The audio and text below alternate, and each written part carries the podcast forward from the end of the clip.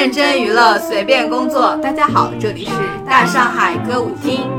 大上海歌舞厅是一档由七位女主播建立的娱乐类播客。我们随时切换媒体人、饭圈女孩和路人视角，关注所有和娱乐有关的内容消费。欢迎关注我们的官方微博“大上海歌舞厅”后台，和我们留言互动。有兴趣的听友还可以微信搜索英文字母 D S H S Z D，也就是“大上海是真的”这六个字的首字母，添加大上海管家张嫂进群，和听友们一起畅聊八卦。大家好，我是老袁。大家好，我是文佩。大家好，我是秦五爷。啊，我们这期其实是一个差点流产的录制，因为这个主题我之前虽然很早就把它加入了选题库，但是因为我们拖来拖去，差点拖没了。俗女养成记专场，秦五爷可以说一下当时自己对这个选题的形容词。因为这个剧应该是呃七八月份的时候播的吧。那个时候我们就因为是第二季嘛，然后我们那时候就说想要录一期节目，但是呢，因为后来各种各样的原因，我们也没录上。这年底了嘛，然后就说要不然录这个吧。然后我说我已经不想录了，因为就像在购物车里放了好几个月的衣服，现在已经对它没有购买的欲望了。对，然后我最近对这个体会也非常深，我就觉得很多选题也是一旦放超过一周之后，你就也再也提不起兴趣来写它了。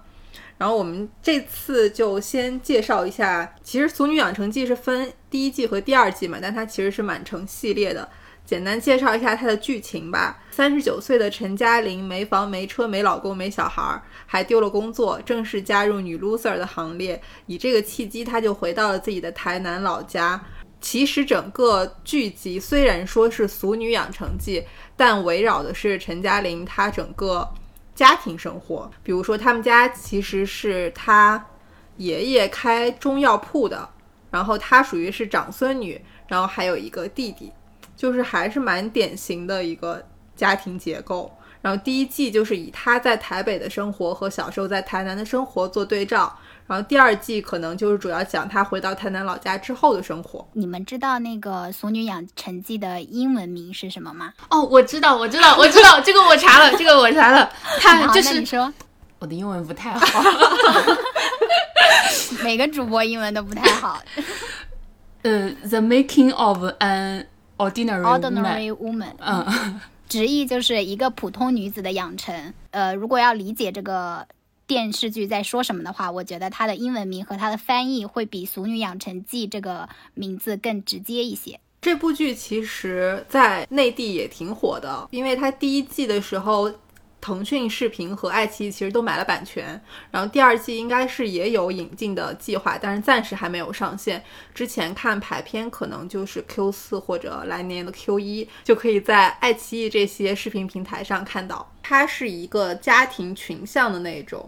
电视剧，所以这里面其实每个家庭角色他们的形象都很鲜明，而且都很有代表性。要不我们就各自说一些自己印象比较深刻的家庭成员或者这其中的角色，刚好也能把整个故事情节和呃，就是这部剧的结构串一下。我这部剧里面最喜欢的其实是阿妈那个角色，就是她的奶奶的那个角色，是叫读阿妈吧？是，嗯，她这个角色其实有很大的反差，她一方面很像我们。就自己的奶奶，她是很传统的那种老一辈的家庭妇女，然后她的就是思想比较陈旧呀，或者是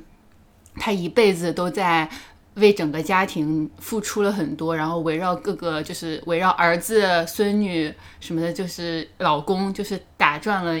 一辈子。但是另一方面，她又很有。自己的性格，他也用了一些方式去保留了自我，就是他活的其实是一个很自洽的人，就是让我想到了我的奶奶吧，所以就就对这个人印象还深刻，很深刻。然后我可以给你们讲几个，就是我印象比较深刻的。点吧，一个是你们有没有记得他去参加合唱比赛？阿妈是一个五音不全的人，就是他唱歌巨难听，但是他一呃在有一年一定坚持要去参加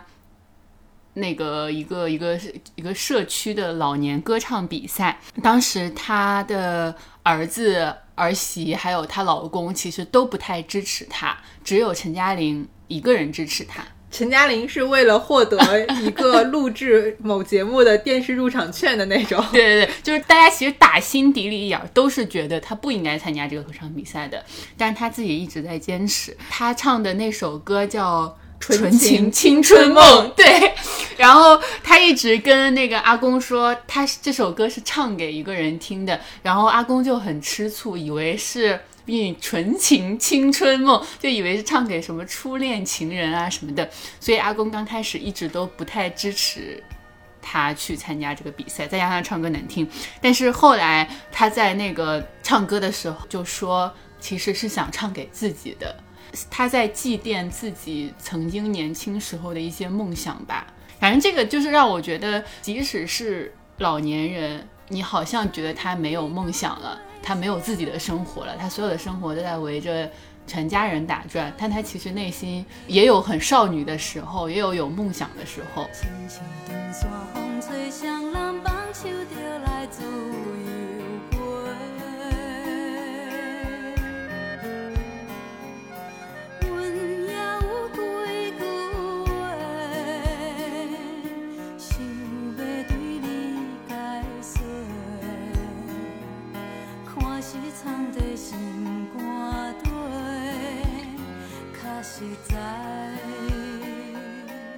然后另外一个就是我印象很深刻的，我觉得这个你们应该也记得，就是他跟陈嘉玲有一次躺在床上说，阿妈做了六十年的陈李月英，她老公冠夫姓，对对对，要冠夫姓，她姓李，她老公姓陈嘛，陈李月英。她说现在也做累了，记得小时候爸妈叫我阿月，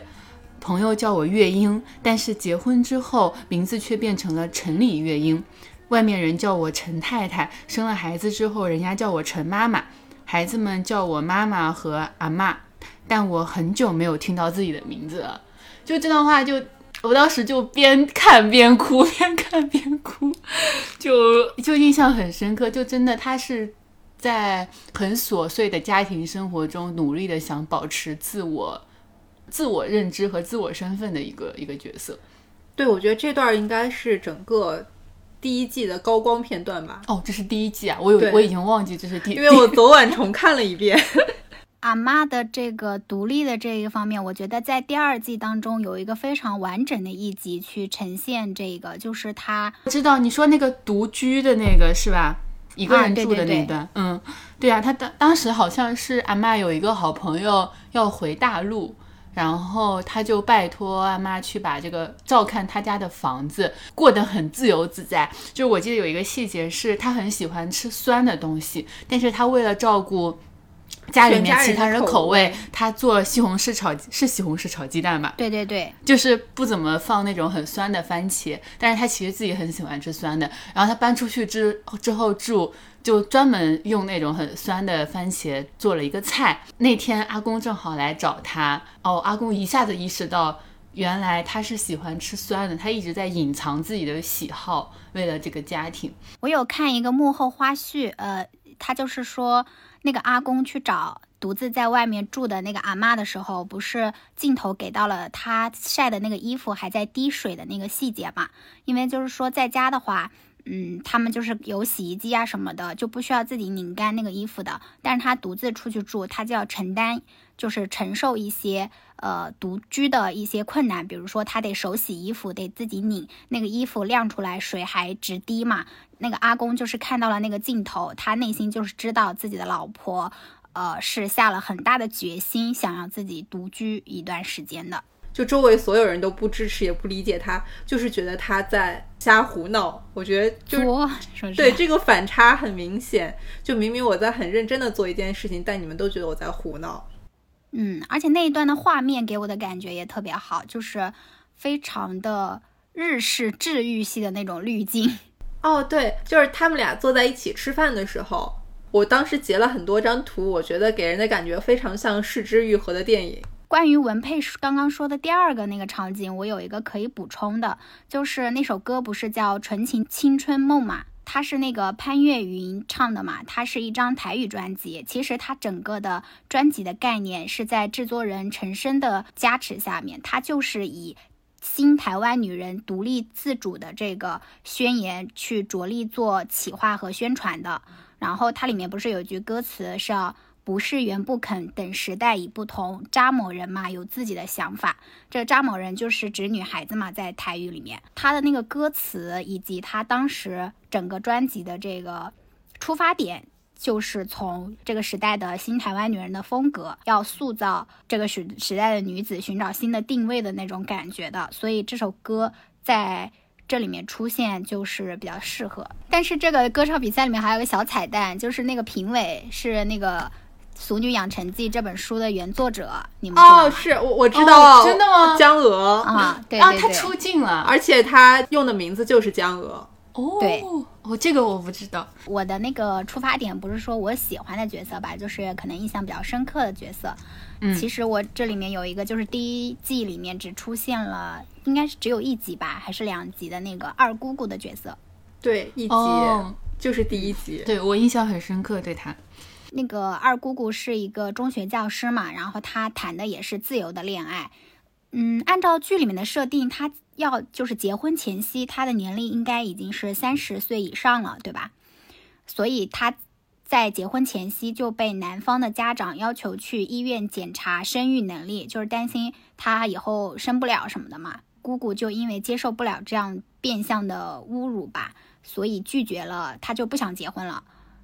然后她在悔婚之也不是悔婚嘛，就是想退掉这个婚约之前，还是希望能够跟男方有一个有一个谈话，因为他们俩也是自由恋爱的嘛。但是男方应该也是比较懦弱吧，也没有出面。最终是二姑姑跟着媒人还有跟男方的妈妈去带着陈嘉玲去谈判的，她独自承担了赔偿男方的这个彩礼钱，而且也选择了退婚。嗯，我是觉得这个人物的出现是这个剧当中应该是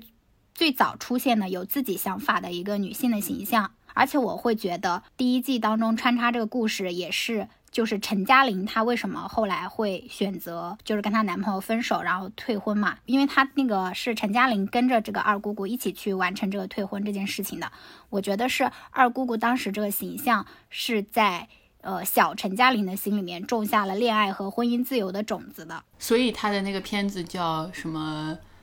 呃，呃那个英文名字叫什么来着？我突然又忘记。Ordinary 不是，是 the the making of 什么什么，就是就是他还是讲是什么塑造了这样的一个人吧，就小时候的发生了什么塑造了未来的陈嘉玲。说到二姑姑，因为刚刚我没有说，就是呃二姑姑的故事就是和陈嘉玲的故事是相互映照的这个嘛。然后这里面其实还有一个大姑姑，其实我觉得也是相互映照的。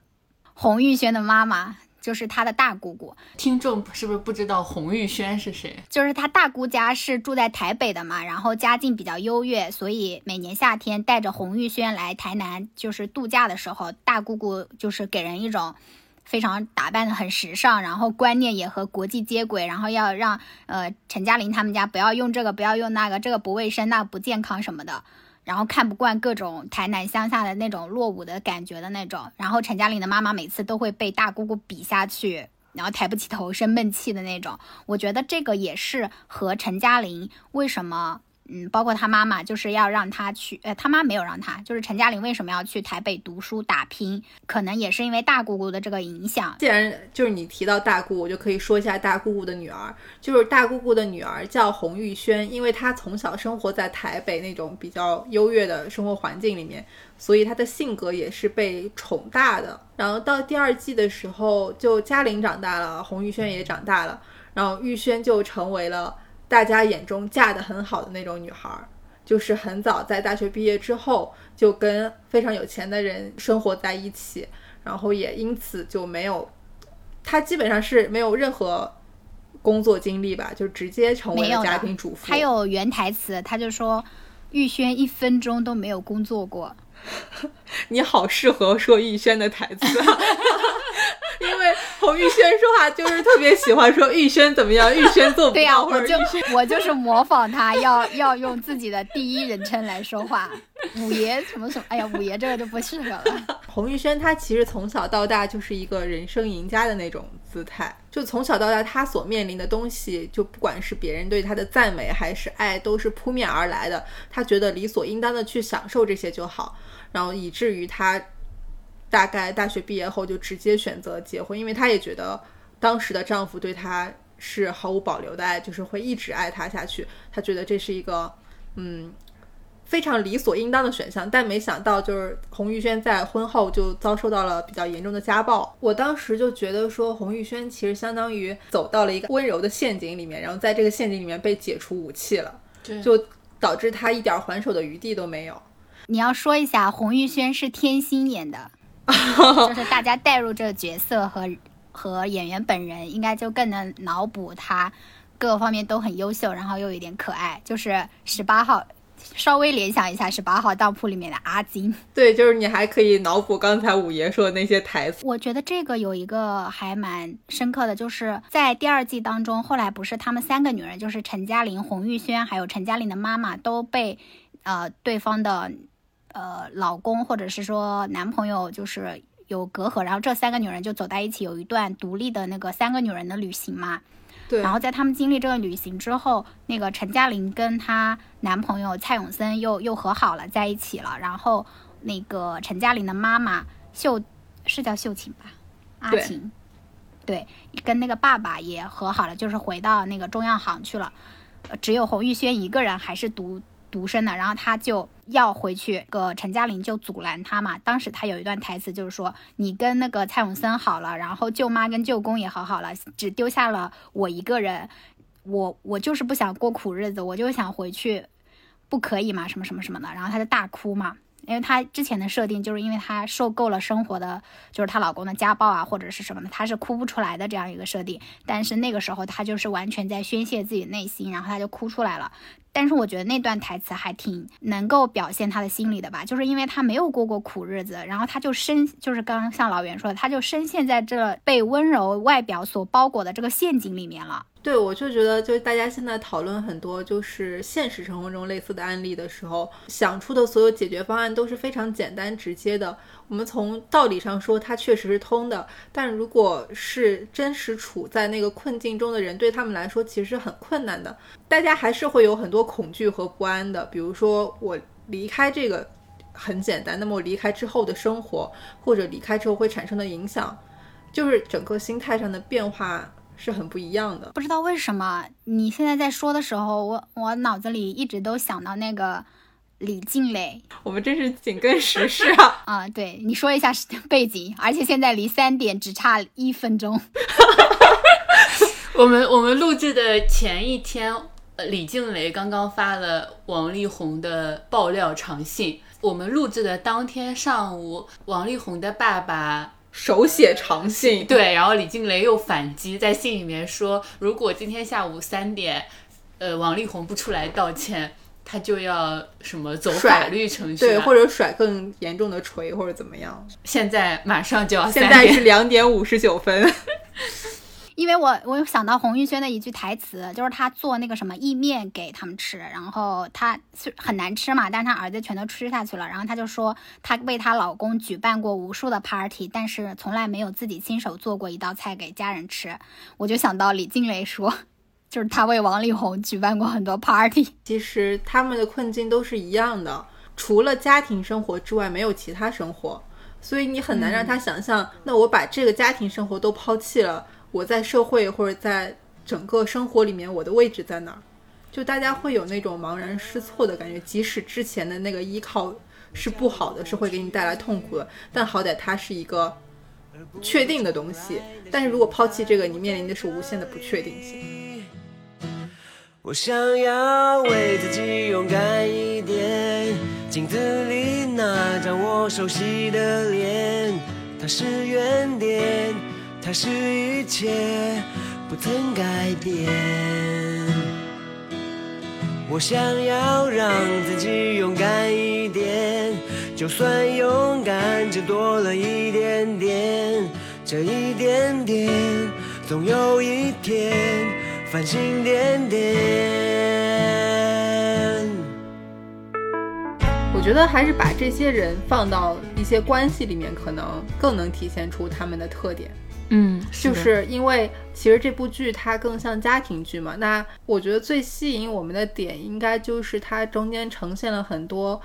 家庭关系里面的一些侧面，可能有些是被国产剧经常单独拿出来描述的，但它这里面其实就是各种关系杂糅在一起，但是每一段关系都很能让我们产生共鸣。这里面有，比如说，呃，因为它的。主线人物是陈嘉玲，她是一个孙女的角色，同时也是女儿的角色，所以这中间就包括她和爷爷奶奶的关系，和爸爸妈妈的关系，和弟弟的关系，甚至还有和她呃男朋友或者老公这些的关系。所以我觉得每一段都还呈现的挺有特点的，不是国产剧那种狗血的婆媳关系啊，或者怎么样的。你刚刚讲到奶奶和妈妈的相处。我觉得在这部剧里面还挺有，就是婆媳关系这个点，有一个我很触动，就是你们记不记得她的大姑姑每次从台北回来，都会给奶奶带很多时髦的东西，比如什么橄榄油呀，什么化妆品呀，然后就是又打扮的很时尚，然后每次都送很多东西，就觉得看不起台南这种，然后每次呢，他妈妈就会在。呃姑姑来的时候特意打扮的，呃，花枝招展，对，特意把自己打扮的很精神，不希望自己被这个姑姑比下去。但其实，肯定这个这个阿妈肯定是更倾向于自己女儿的嘛，所以她女儿来，她一般都会比较忽略儿媳。婆媳关系本来以为就会是个矛盾点嘛，一般就是比方说婆婆偏向于小姑，呃，不是偏向于自己的女儿，对儿媳不好。就是日常家庭中的矛盾点吧，然后阿妈在这个时候有一个点我印象很深刻，就是她在姑姑走了之后，她就把这个。之前大姑姑让扔掉的一些什么？对，让扔让扔掉的什么猪油啊什么的，又捡了回来，然后安慰跟他儿媳悄悄的说：“不放猪油，这个菜怎么会香呢？”很巧妙的一种缓解婆媳关系的一种方式，这个还挺巧妙的。就是我觉得，假如所有的天下所有的婆婆都跟这个阿妈一样，可能婆媳关系就不会就成为什么市场热点，那个不是市场热点，网络热点了。其实她婆媳关系表现的蛮多的诶，我现在想想到的都有两段，还有一段是那个陈嘉玲她她妈妈不就是意外怀孕了嘛，就是第三胎相当于是，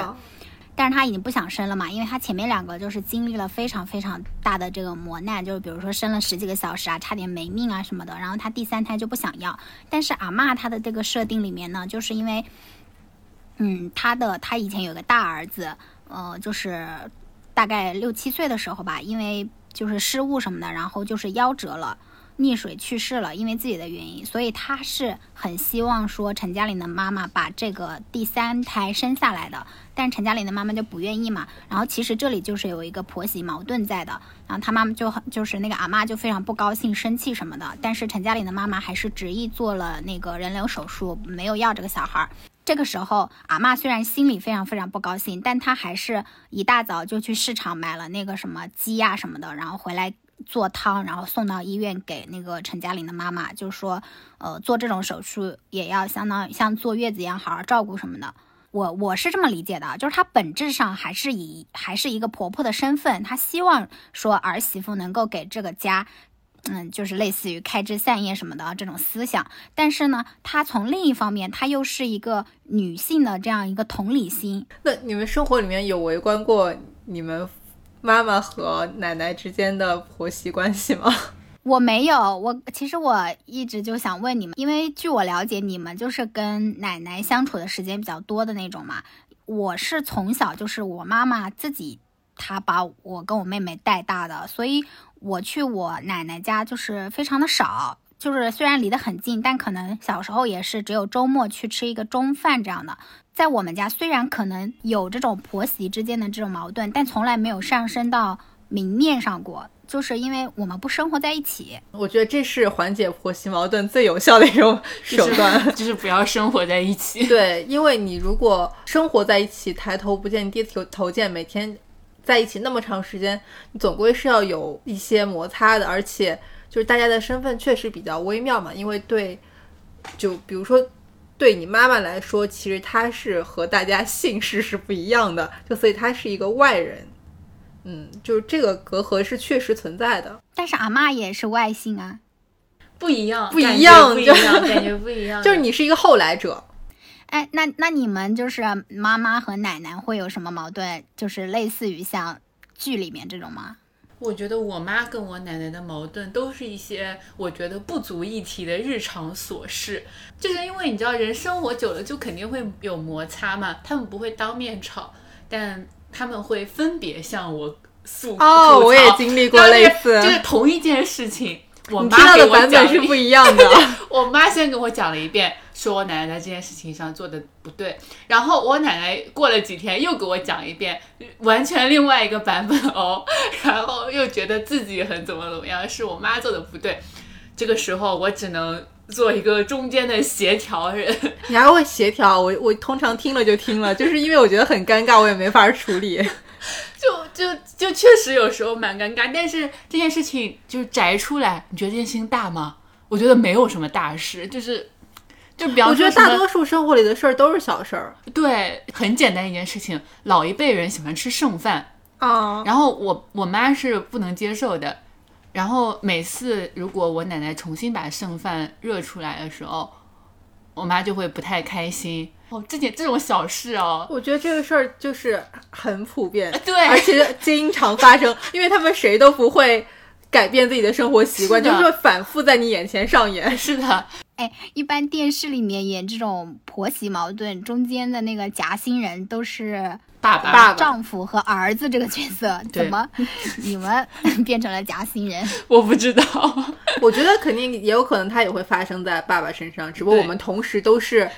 和两边的距离是一样的。除了婆媳关系，你们还有什么就是比较有趣的或者印象比较深刻的这部剧里面的关系吗？我觉得这部戏里面的关系都挺都挺有趣的。那我先说一下母女关系吧。我觉得就是如果你看完两部的话，会有一个非常明显的这样一个界限，就是第一季的时候，因为它更多的是回忆那个小时候，就是一九八八年左右。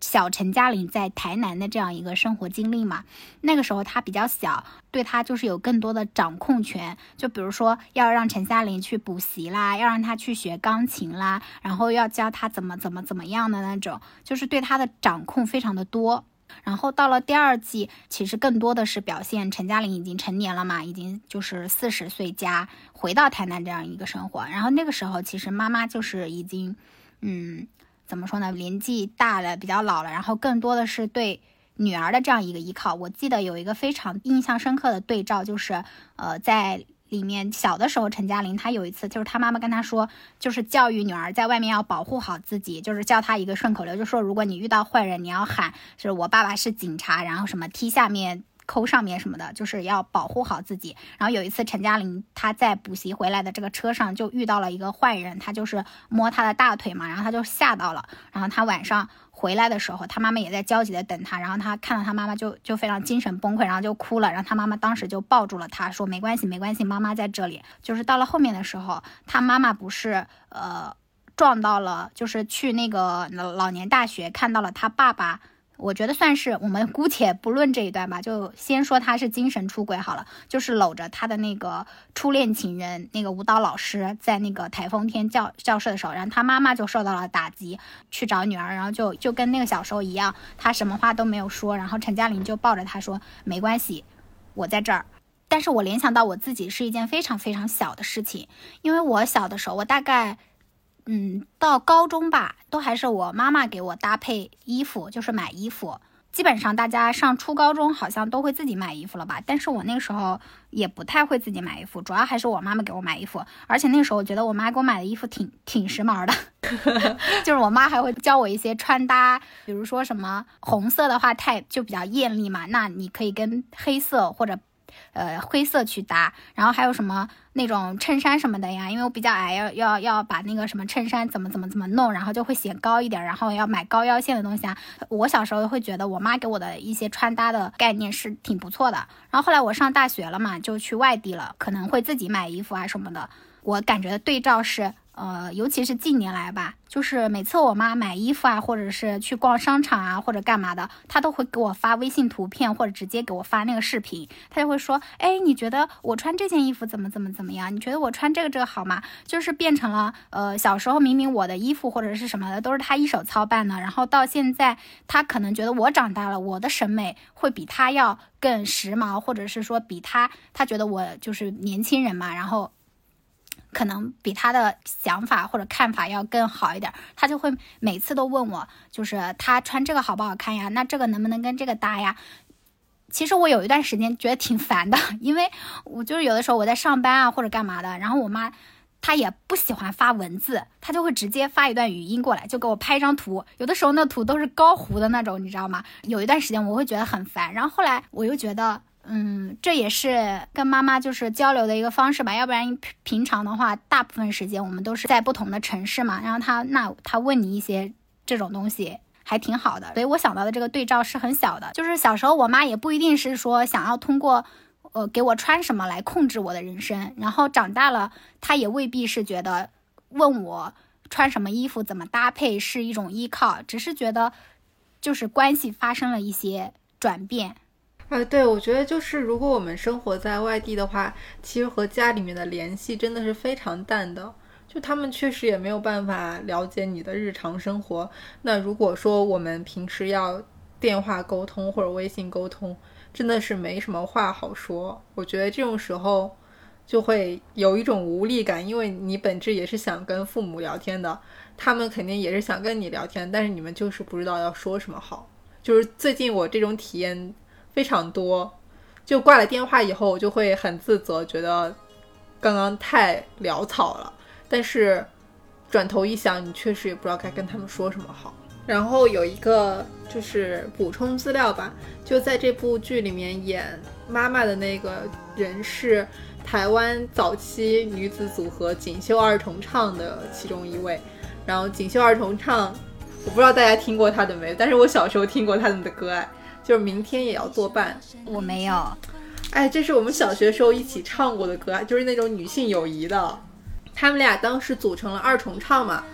第二张专辑还是哦，第三张专辑中间还有周杰伦给他们写的歌，叫《月光》。唱了几张专辑之后就没有再发新专辑了，就其实现在相当于是单飞不解散的状态。他唱歌应该蛮好听的，因为我，呃，就是有在 B 站搜一些他弹唱的一些片段。我永远记得今晚，我们回忆往事，梦想未来，感动了不完。明天心也要作伴，也要勇是否天涯两端？只要是情意够长，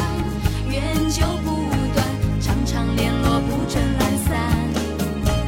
明天心也要作伴，也要自然，就像现在真诚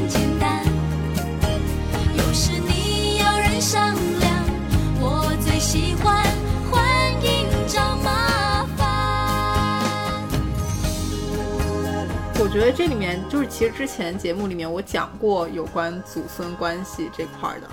然后当时可能，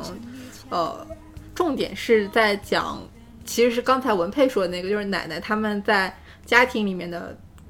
角色是一个非常功能性的角色，就你很难把她的主体性啊或者什么就考虑进去。然后我这次看的时候，就是又重看了一遍，感觉就是陈嘉玲家的结构和我们家完全一样。就是我们家也是，呃，我和我爸妈还有爷爷奶奶生活在一起。然后我们家也有一个非常叛逆的大伯，就是我大伯一个人在外面生活，也是那种非常特立独行的人物。然后我们家也有一个姑姑，但姑姑是很常态化的姑姑。然后我姑姑有个孩子，其实就是我我弟弟。就我虽然没有亲生的弟弟，但是我是有这种。这算表弟还是堂弟？反正就是有这样一个关系很近的弟弟。我现在想起来，我和我奶奶的关系，就是觉得，呃，他其实比我跟我爸妈的关系更近一点。呃，我记得我们家有个小插曲，这也是听说的传闻啊，不知道是真的假的。就是我奶奶其实在我出生之前有很严重的病，就那种生死边缘的那种，需要非常长期的住院和输血。然后当时我们家应该是各种招数都想过了，还去求神婆什么什么的。当时家庭的状态是非常低谷的。然后后来就是我要出生了，大家就把这个。呃，视作一个契机，说有没有可能家里面有一个新生命，然后能扭转一下现在这个局面。然后后来好像确实是我出生以后，我奶奶渐渐好起来了。呃，我小时候大多数时候其实是和我奶奶生活在一起，就是当时我们在聊陈嘉玲和奶奶的片段的时候，不是说他们俩躺在床上那个画面嘛？就对我来说，就类似的场景发生过太多次了。那那你们躺在床上会聊什么呀？对，这就是我觉得很遗憾的事儿。就是我现在回过头想，我发现我们就是没有说过太多很深刻的话，就也没有聊过，就是彼此什么对于某些人生态度的看法，或者是呃，就连比如说现在大家经常讨论的说什么，爸妈会问你你想要和什么样的人结婚啊，你想要什么样的生活，就这种话题我们也没聊过。就大多数时候就是只是躺着。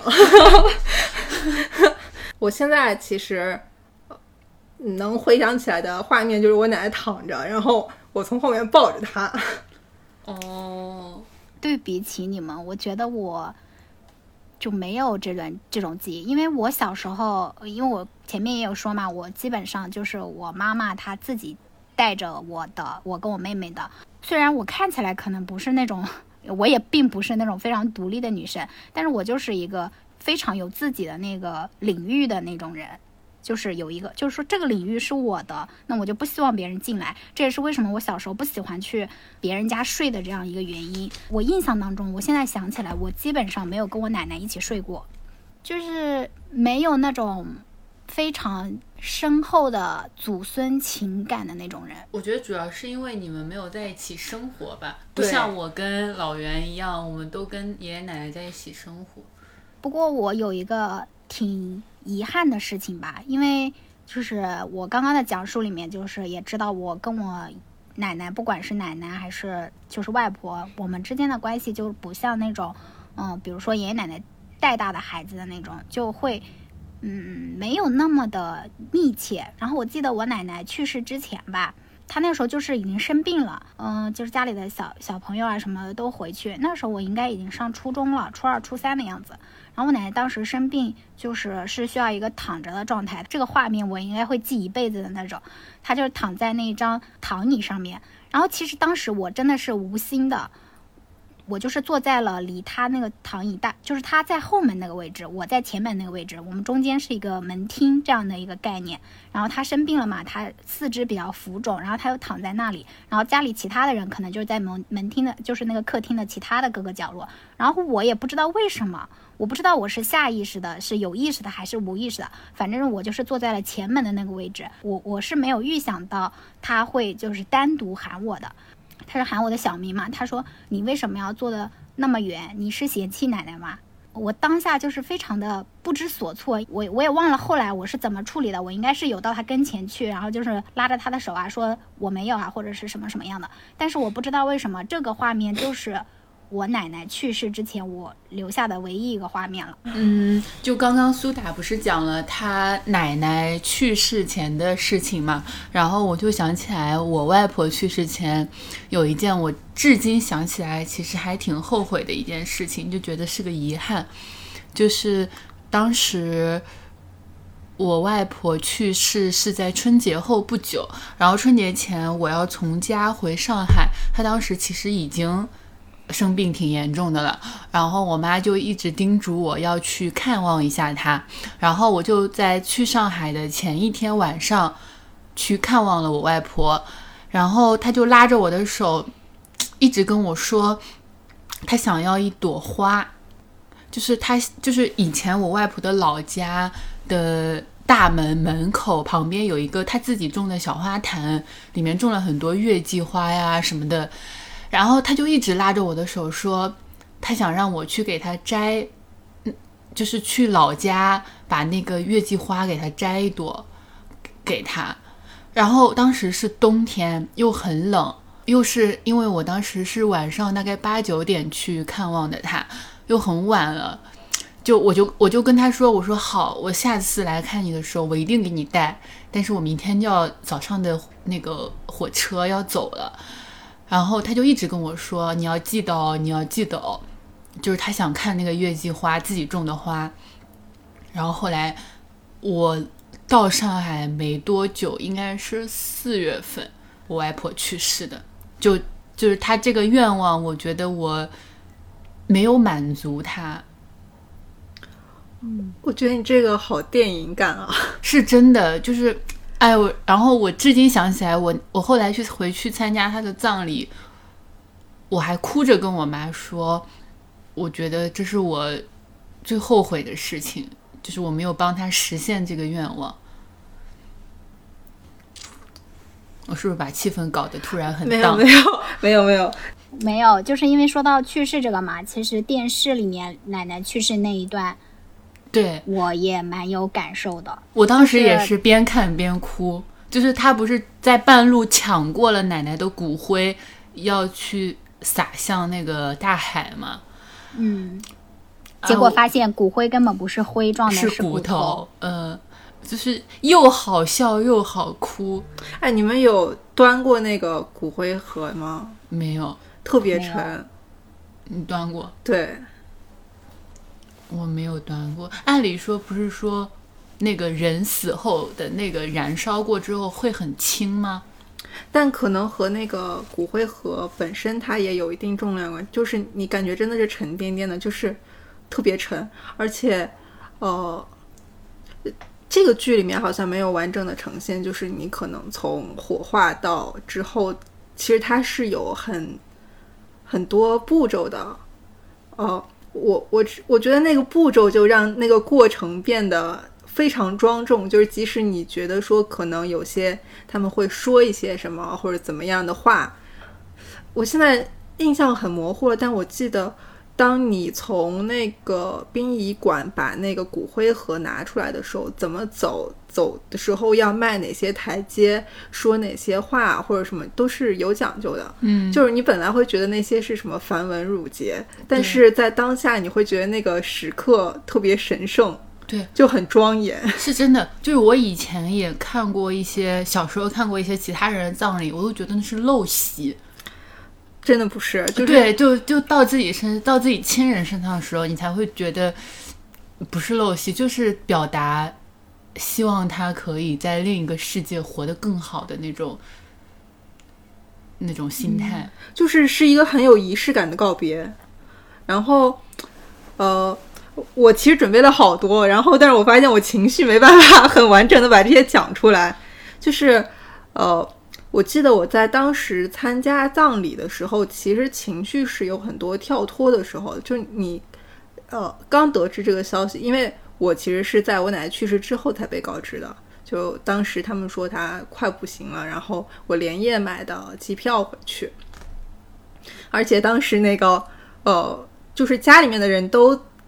在丧事那边嘛，就其实是派一个叔叔去呃机场接我，然后当时我就坐在那个车里面，一句话都说不出来，然后呃也是很戏剧化的场面，就是等到我家的时候，突然开始下雨了。然后其实停车的地方离我们家那儿还有一段距离，我就就穿过那个雨跑着往里面走。就你当时感觉就是自己也很有电影感，就是你脑海里是有一个身影可以跳出来看这一切这个事情的。就一面你很痛苦，但另一面你又觉得这一切都很新鲜，是你之前没有体会过、没有经历过的。你第一次站在这个视角去看这些事儿，哦。呃，然后，哎呦，我觉得我好难讲这些啊，就是我一讲情绪就会很激动，就是，呃，我其实来上海没多久，我奶奶就去世了，我当时花了非常长的时间去适应这个状态，因为对我来说，她确实是一个非常重要的人。然后我当时想的说，呃，任何事情时间久了都会淡了，就是大家可能就不会觉得这个事儿对你影响特别大。然后确实过了一段时间以后，你不会经常想起他了，然后你会觉得很内疚。是的，真的内疚，就是现在想就觉得自己当时不够好，做的不够好。呃，我当时的想法是，就是你觉得这个人对你这么重要，你这么快就忘了他了？我觉得不是忘，就是他只是换了一种方式活在了我们心里。就是我有一次做梦梦到我外婆，你知道吗？对，我也想说，就是我不是那种日日常生活中会时刻想起他们的那种人，但是很奇怪，就是我会隔三差五的，就是做梦梦到对某个场景，之前相处的那种场景。我其实是一是我很少做梦，二是我也很少梦到身边的人，但是在我外婆去世的那段时间，我也没有梦到，就是偶然有一天，我白天也没有跟我妈聊过任何事情，就当天毫无预兆的就梦到，就我我觉得好神我跟文佩差不多。哦，我当时你记得那个《寻梦环游记》吗？就里面不是有一个说法说，那个人真正死的时候是这个活着的世界没有人记得你的时候，或者没有人在想你的时候。哦，我当时就有一段时间，就是可能，呃，过了一段时间，我已经不那么经常想起我奶奶。我想说，哦，是不是我把她忘了，或者怎么样？我觉得你这个不算是忘了吧，只是你自己有了自己的生活轨迹之后，比如说以前你回家，你奶奶在，那你们的生活轨迹是有部分重合的。那她现在不在，那你又在另外一个城市生活，就你有你自己的生活了，那你的日常生活中就很难想起她。但是我觉得这不是忘了她，就是你可能感受不到，但是她其实对你的性格的养成，或者是对你的什么都有很潜移默化的影响，就是一直在伴随着你。呃，我今年可能体会比较多吧，就是我可能比较孤独的时候，就会想起之前。嗯，哎，就是还有一个，你们有印，就是一九八八里面，当时德善和他奶奶一起住的时候，他有提到一个说你身上有一股味道，然后他奶奶说是老老人的味，味道，嗯，就是类似的对话也发生在我和我奶奶过程中，就是那会儿也是抱着她，觉得她身上有一股类似于就是樟脑丸加那种就是树，还有很潮湿的那种味道，有点像我以前很喜欢说，我喜欢闻我们家储藏室的味儿，就是有一股又潮又阴的那种味道。然后我觉得我奶奶身上也有一股类似于这样很深沉的味道。我当时还问她，我说这是什么味儿？她说这就是老人味儿。然后，但是我现在偶尔想起来我们相处的画面，就是那个场景是四 D 的，就是你脑海里有画面，你也是能闻到那个味道的。嗯，突然话题好悲伤。没有，就是我其实写了好多故事，但我都讲不出来。关于他奶奶去世这个，其实我有一个小的点，是我跟我妈之间发生的。就是他奶奶去世那一段里面，不是他奶奶就是不想要，嗯，去很隆重的办那个身后事嘛。然后他大姑姑不就是那种很夸张的那种性格，然后就一直在吵啊闹啊什么的，要怎么样怎么样嘛。然后就是在这一个画面当中，他他突然说了一句话，我不知道你们有没有注意到，但是我触动还蛮大的。他就是找那个蔡永森让他帮忙去弄挽联的时候，突然说了一句话，他说：“可是我就没有妈妈了。”因为这句话是我妈妈跟我说过，非常真实的一个事情，就是嗯，当时是我外婆去世了之后。什么办葬礼啊，什么什么那些，然后因为我也是前面有说过嘛，就是我从小就是自己睡的这样一个状态，我很少跟我爸妈睡什么的。然后我外婆去世了，就是后面有一段时间，那次我回家，我妈就跟我说：“你今晚要不要跟跟我一起睡？”其实我不太 更喜欢跟我妈睡，因为我跟我妈都不喜欢别人就动来动去的那种状态。但是呃，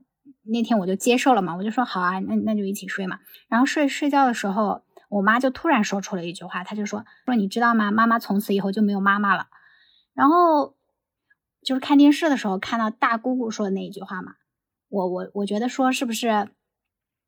就是我妈妈的当时的那个心态跟这个大姑姑当时的心态是一样的。之前不是有个综艺里面就是说什么父母在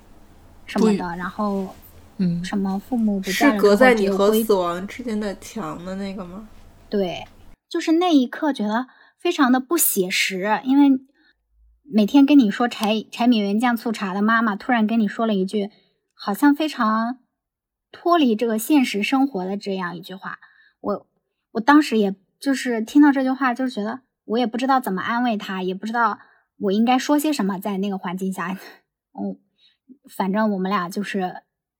陷入了沉默吧，然后然后就就睡了。那天晚上，我我好像就是感觉，为什么我妈想让我陪她睡？她可能觉得母女的那种感情的链接吧。我我妈有过特别类似的时候，但她没有说过，就是这么这么这么文学性的就对这么明明确的说过。但是她在我外婆去世之后，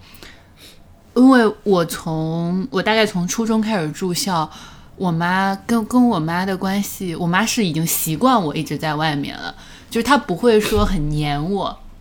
但是在我外婆去世之后，我能很明明显的感受到，我妈开始很黏我和我弟，她又觉得这两个人是她最亲近的人了，因为爸爸妈妈都去世了嘛，就是我外婆跟我外公都去世了。然后后来又因为我跟我弟也都经常不在家，他可能电话什么的也无法缓解这种这种感觉，然后他开始频繁的和我阿姨们、舅舅们。就是频繁的每天晚上打电话打好几个小时的那种，然后有一段时间也很频繁的去我大姨家，因为我外婆是她生了好多好多小孩，我大姨的年龄和我奶奶的年龄差不多大，就是就是就是这个年龄差很大，所以我妈有一次跟我说，就是我有一次打电话，我妈说我说你在哪儿呀？我妈说她在我大姨家，我说我怎么每次给你打电话你都在我大姨家？然后她就说，她说我。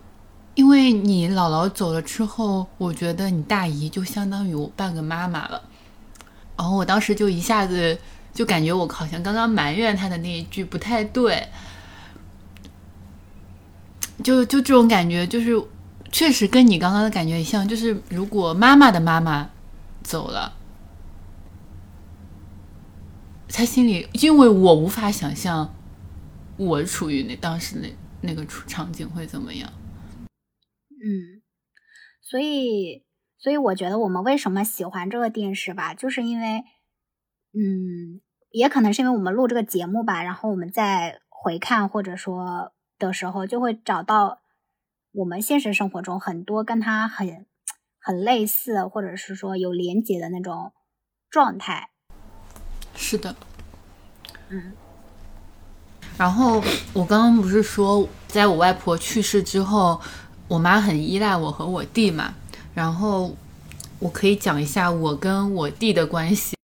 小时候是我是那种经常会让我弟给我背锅的人，就是做错事情我会把把坏事往我弟身上推。你和你弟年龄差呃 十岁，哇，九九岁多十岁吧，然后差很大，但我仍然会找他背锅。就比方说想吃什么东西是他想吃的，不是我想吃的，就类类似于这种的。然后那个我记得那个电视剧里面也有一些陈家明帮陈嘉玲背锅的那个什么，具体我有点忘记是盘子打碎了还是怎么说，他就说是陈嘉明捣乱把他打碎的呀，呃不是，其实是陈嘉玲打的打碎的。这跟跟我跟我弟的相处关系还挺像的，就是经常拿他当挡箭牌。还有一个我们很像的是，我妈很明确的跟我说，她说她觉得我已经是离家比较远的了，她觉得他希望我弟弟以后找工作什么的离家近一点。然后陈佳明和陈嘉玲也是这种情况，哦，对吧？就是弟弟在家接替他的那个爸爸的工作，就是管那个药房，然后。呃，陈佳明呃，不是陈嘉玲，其实原来是去台北了。对我就我我就觉得就是跟我跟我弟的关系还挺像的，但因为我弟现在还小，还没有到陈嘉玲这呃不陈嘉明这种，呃什么谈恋爱啊什么什么的事情，也没我也没有什么，因为我们俩隔的年龄太大了，我其实有什么心事不太会向我弟说。呃，对，但是你看电视剧里面的，其实姐弟，比方说关系很近，对比方说，呃，姐姐从台北混不下去了，回家，她第一个找的是弟弟，她让弟弟去帮她搬家。而且她当时就是在她弟接她的那个车上，就展示了自己所有的不堪，脆弱。阶段，对。对，就是是关系很近的那种，就好像除了爸爸妈妈，我向我能向你倾诉的，而且你又没有代沟的可以懂。我觉得他弟弟有点像他最好的朋友那种，因为其实这部剧没怎么展现他的友谊。然后后来他弟他弟弟出轨，呃，不是出柜，不是呸呸，他弟弟出柜也是像姐姐第一个说的，也是没有告诉爸妈。这这个就是应该挺正常的吧，就是爸妈会比较难接受。哦，但其实妈妈已经知道了。哦，对，妈妈在很早就知道了。对，我不知道我弟弟在大几岁，比方说他上大学或者工作之后，我们俩会不会变成这种情况？就是我希望我们未来的关系会像电视剧里面这么好。我跟我弟应该是没有变成这种情况，因为我感觉我们俩很少有什么，你们是不是年龄差也很大？呃，没有很大，哦，对。但是我跟我弟可能就是生活上可以很亲近，但是大家想的东西什么还是就很少交流。呃，我觉得他可能更了解你生活的那一面吧。嗯，那我跟我亲妹妹，虽然她是妹妹，但是我觉得蛮像文佩说的那样的，因为我不是呃，就是读大学呀、工作啊，都是嗯不在我自己家乡的那个城市嘛。但是嗯我妹妹就是在了我我家里那边，然后我妈妈她虽然没有就没有明确的跟我妹说过，就是说希望你可以不要走那么远，或者是怎么怎么样的。但是我觉得她内心是希望的。然后包括现在我妹妹，嗯，就是在老家那边，每周末都可以回家。她因为她就是是，比如说她周五晚上就回家嘛，然后周六周日都在家里待着，然后周日晚上才会就是回到上班的地方。嗯，感觉我妈挺开心的。然后有的时候她还会故意说：“今晚我烧了什么什么什么什么什么什么菜，列一大堆，因为你妹妹回来了呀什么的。”我我有的时候挺挺感谢我妹妹的，但是我从来没有对她说过这个话，因为呃，其实回家也挺远的，就是不可能那么及时。那有的时候，比如说我爸妈可能闹了小矛盾啊、冷战啊什么的，都是我妹妹会告诉我。有的时候他们有一个什么小感冒呀，都是我妹先告诉我的，所以我挺感谢我妹妹的，因为她留在了家里，然后能够知道父母的这些这些事情。哎，我好羡慕你们啊！我觉得你们和家里面都有一个就是很亲密或者说有联系的契机，但我和我们家好像就是呃比较疏离。但是我很我很担心哎，自从他就是订婚，然后也决定要结婚了嘛，然后我就非常的担心。我昨天晚上跟我妈妈打电话，我还说，我说为什么妹妹最近都不跟我聊一些有的没的了？我就很担心，如果未来我们各自就是有了家庭，我们会不会变得疏远？我我这个担心的由来是看我妈妈和我呃大姨之间的那个关系，因为我觉得。我经常想，我觉得她们小时候肯定也是跟我和我妹妹一样，是非常亲密的那种姐妹。但是，嗯，后来各自有了自己的家庭，有了自己的孩子，那她的生活重心肯定是往自己的小家庭里面移。所以我我经常会担心以后以后我们的关系会不会没有小时候那么亲密。我觉得，如果你一直留在外边，妹妹一直留在老家，会的。这就是客观规律。当两个人不是生活在同一个城市，或者说不是天天朝夕相处，我觉得大家对是没办法违抗违抗这个地域和时间的，。就是血缘再浓，都好像这种都无法违抗这个。嗯，是。反正我感觉我现在和我爸妈的关系，就很疏离。但是我也不知道该怎么解决这个问题，因为我们全家都是非常不善言辞的人。我觉得中国传统家庭都这样。嗯，啊，对，还有一点就是我妹是一个非常外露的人，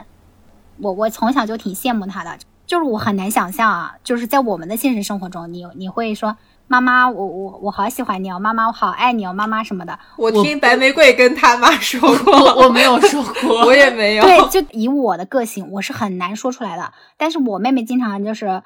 我不知道她现在啊，她现在就是要结婚了之后的这样一个状态。反正我小时候，我我们俩都在家的时候，她经常，比如说撒娇，或者是做错了事，或者什么，他说什么妈妈我好爱你哦，你不要这样了什么什么的。他也会说姐姐我好爱你哦，什么什么的，就是我非常羡慕。对，我也好羡慕这种人啊，就是我没办法这样表达，但是我，而且他生气了也是表达很自然的。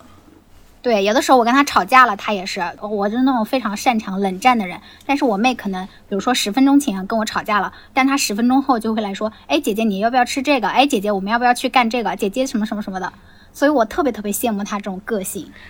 我觉得身边有这样的人，简直就是小天使一样的了。这是他天使的一面，他也有不天使的一面，我就不说了。行。今天我感觉大家讲的比较多的部分都比较侧重于第一部，第二部好像争议还蛮多的。比如说这个结局，就是其实，在结局部分，呃，陈嘉玲她和自己的发小蔡永森谈了几年恋爱之后，是嗯，应该是该进入婚姻生活，但是没有进入的那个状态。然后就在这个时候。他们有很多分歧，然后蔡永森和他大吵一架，两个人就分手了。但是在最终，陈嘉玲还是决定要把他们俩的孩子生下来，然后和蔡永森结婚。就这个结局，好像很多人觉得不太符合《俗女养成记》一贯以来的风格，或者说他表达的内容。呃，你们怎么看呢？就是刚刚老袁在说这一段的时候，其实它里面有一个细节，就是。呃，他们俩发生争执的时候，那不是一个台风夜嘛？我记得那一集的单元标题好像就叫什么“台风夜”什么之类的吧？是不是？就是台风夜那天发生了很多事情，然后蔡永森跟那个陈嘉玲就是大吵了一架，蔡永森还用那个杯子砸了他们家的那个玻璃门泄愤，就造成了很严重的破坏，展示了他情绪非常不稳定的一面。嗯，这个当时，嗯。我虽然是我能理解吧，因为我觉得就是当你的愤怒值达到了一定的高度的时候，你可能会做出一些暴力的举动。但是，嗯，当时这个段播出来的网友对这个的讨论也挺多的，就觉得他可能有点暴力男啊，或者是什么的。嗯，我有看到那个导演，就是这个部戏不是有两个导演嘛，一个就是。也是演员的那个严艺文，还有一个是陈长伦，他就说这场戏确他他们拍的时候也很担心会让蔡永森的形象太暴力，但是他觉得这其实是一个很真实的情绪反应，底线就是绝对不会伤害到人。嗯，我对蔡永森他砸玻璃这一段是觉得还行，对他们俩和好也是觉得可以理解的。你之前可不是这么说的，这位这位朋友，你开提纲会的时候可不是这么说的。你说我我可以理解他们那个呀，就是在一起啊。我不能理解的是那个陈嘉玲决定生孩子的这个部分。我觉得就是呃，陈嘉玲最后选择和蔡永森在一起这个事儿，其实和最近《爱很美味》的结局。也可以放在一起讨论，就是大家都紧跟时事，就是《爱很美味》的三位女主，她们最后选择的伴侣跟陈嘉玲选择蔡永森，在很多网友看来都认为这些男生不是最理想的那个选项，是的，然后大家就很不满意。对，《爱很美味》他们最后选的那个三个男生，我一个都不喜欢。但是你们不理解蔡永森，就是陈嘉玲为什么选蔡永森吗？我理解，我我特别想嫁给蔡永森这样的人。为什么？我觉得他特别完美。为什么？啊，就是蔡永森，我觉得他是给我呈现了一个，就是你在日常生活中可以遇到的好男人的形象，就是他不是那么遥远的那种完美男性。嗯，你想，他一直留在家乡工作，然后做棒球教练或者做房屋中介，都是做的蛮好的，对工作非常负责。然后他愿意去做棒球教练，就是这种薪水很低、很没有发展前景的事情，就基本上相当于为爱发电。但你不觉得他就是还挺有自己的坚持和梦想的吗？还有一点就是在第一部的时候，他和陈嘉玲相遇的时候，他要竞选他们当地的一个那是什么职位啊？感觉像镇长啊之类的哦，就就这种，我具体忘了他那个名称怎么说了。他当时为什么要竞选那个？是因为他之前的朋友、好朋友本来要竞选，但是在竞选前夕去世了。他希望替他把这个梦想完成，所以他又是一个很讲义气的人。就他身上所有展示出来的特点，都是呃，我们对另一半很切实或者说不是很夸张的要求，就是他可以满足。而且我是觉得他脾气好，他已经比现实生活中的很多男生脾气要好很多了。除去他在台风夜暴力的那一个点以外，就是他对陈嘉玲大部分时候是非常的尊重和呃在意他的感受的。哎还有他那个乌龟，他很喜欢的那个乌龟雨伞，陈嘉玲把它弄丢了，就是蔡永森也没有对他，哦，我记得他是不是其实发现那个不是雨伞，嗯但是他一直没有说。对，就是一般男生，如果你给他手办搞掉一根胳膊，估计就要跟你闹分手了吧。嗯，所以我觉得蔡永森其实挺挺好的，而且蔡永森也很会和家长什么打交道啊，就对他从小就是受爸爸妈妈喜欢的那种。嗯，嗯，而且我觉得蔡永森其实他心里面应该挺不安的吧，在和陈嘉玲的关系里面，因为陈嘉玲是从台北回来的，就是他是一个非常有主见的人，但是蔡永森一直在台南，又是离过婚，就从各种角度来看，陈嘉玲是比他高一点的，他本来就处在这个关系里面可能相对弱势的那，他就会有很强的不安感，而且他自己生活也不是那么顺利嘛，对他其实是刚开始并不是那么有钱，他是知道了有一个。呃，那个孩子之后，他要把棒球教练辞掉，再去做做房屋屋中介介赚钱。嗯，想给孩子更好的这个也很负责任。对，很负责任哦。这样想确实哦，我被说服了。而且我觉得，就是大家在生活里都会有情绪失控的时候，就是你要允许他发生这种不伤人的情绪宣泄。嗯，所以我觉得他是一个很正常的好男人。嗯，可能也是导演他们自己的一个出发点吧，因为他们不想把每一个角色都塑造成那种很完美的角色。嗯我看他们的一些幕后采访，他们这样讲。那那你觉得像陈嘉玲这种，就是一开始可能主打的是女性独立或者怎么样，但是她最后生孩子了，这是不是会让一开始的观众有点失望呢？我是有一点失望的，因为我觉得，按照陈嘉玲她之前塑造的这个人物个性来说，首先她不可能发生怀孕的这件事，因为你可以做好避孕措施啊。如因为按照设定，她是没有没有想过要生孩子的，对吧？嗯，我觉得如果你没有想过，那为什么会有这种意外呢？呃，因为这毕竟是电视剧嘛，电视剧它肯定是需要有一个矛盾在，它才能够推进这个剧情的发展。那好，即使他们 就是有了孩子，我不能理解的是，他后面为什么要选择就是不打无痛生孩子？这个我回 答不了。就是这个我，就是你，你当时提出你在那个什么选题会提出的时候，我也愣住了。我说为什么呢？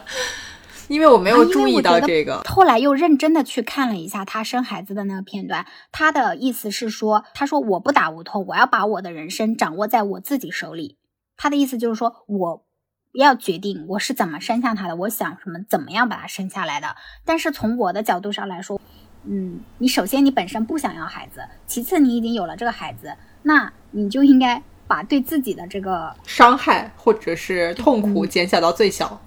对，可以这么说吧。因为我个人就是不太能接受这一点，然后我就去找了一些幕后的这个导演的一些访谈去看，就是其实他生子这一这一个设定，也有很多人就会质疑说，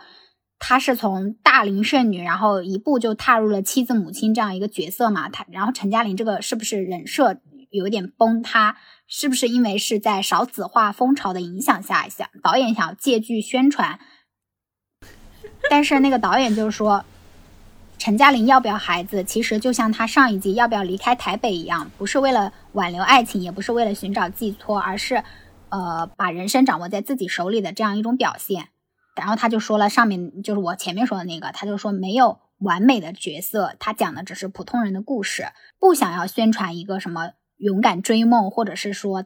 大张旗鼓的宣扬所谓的女性主义。他觉得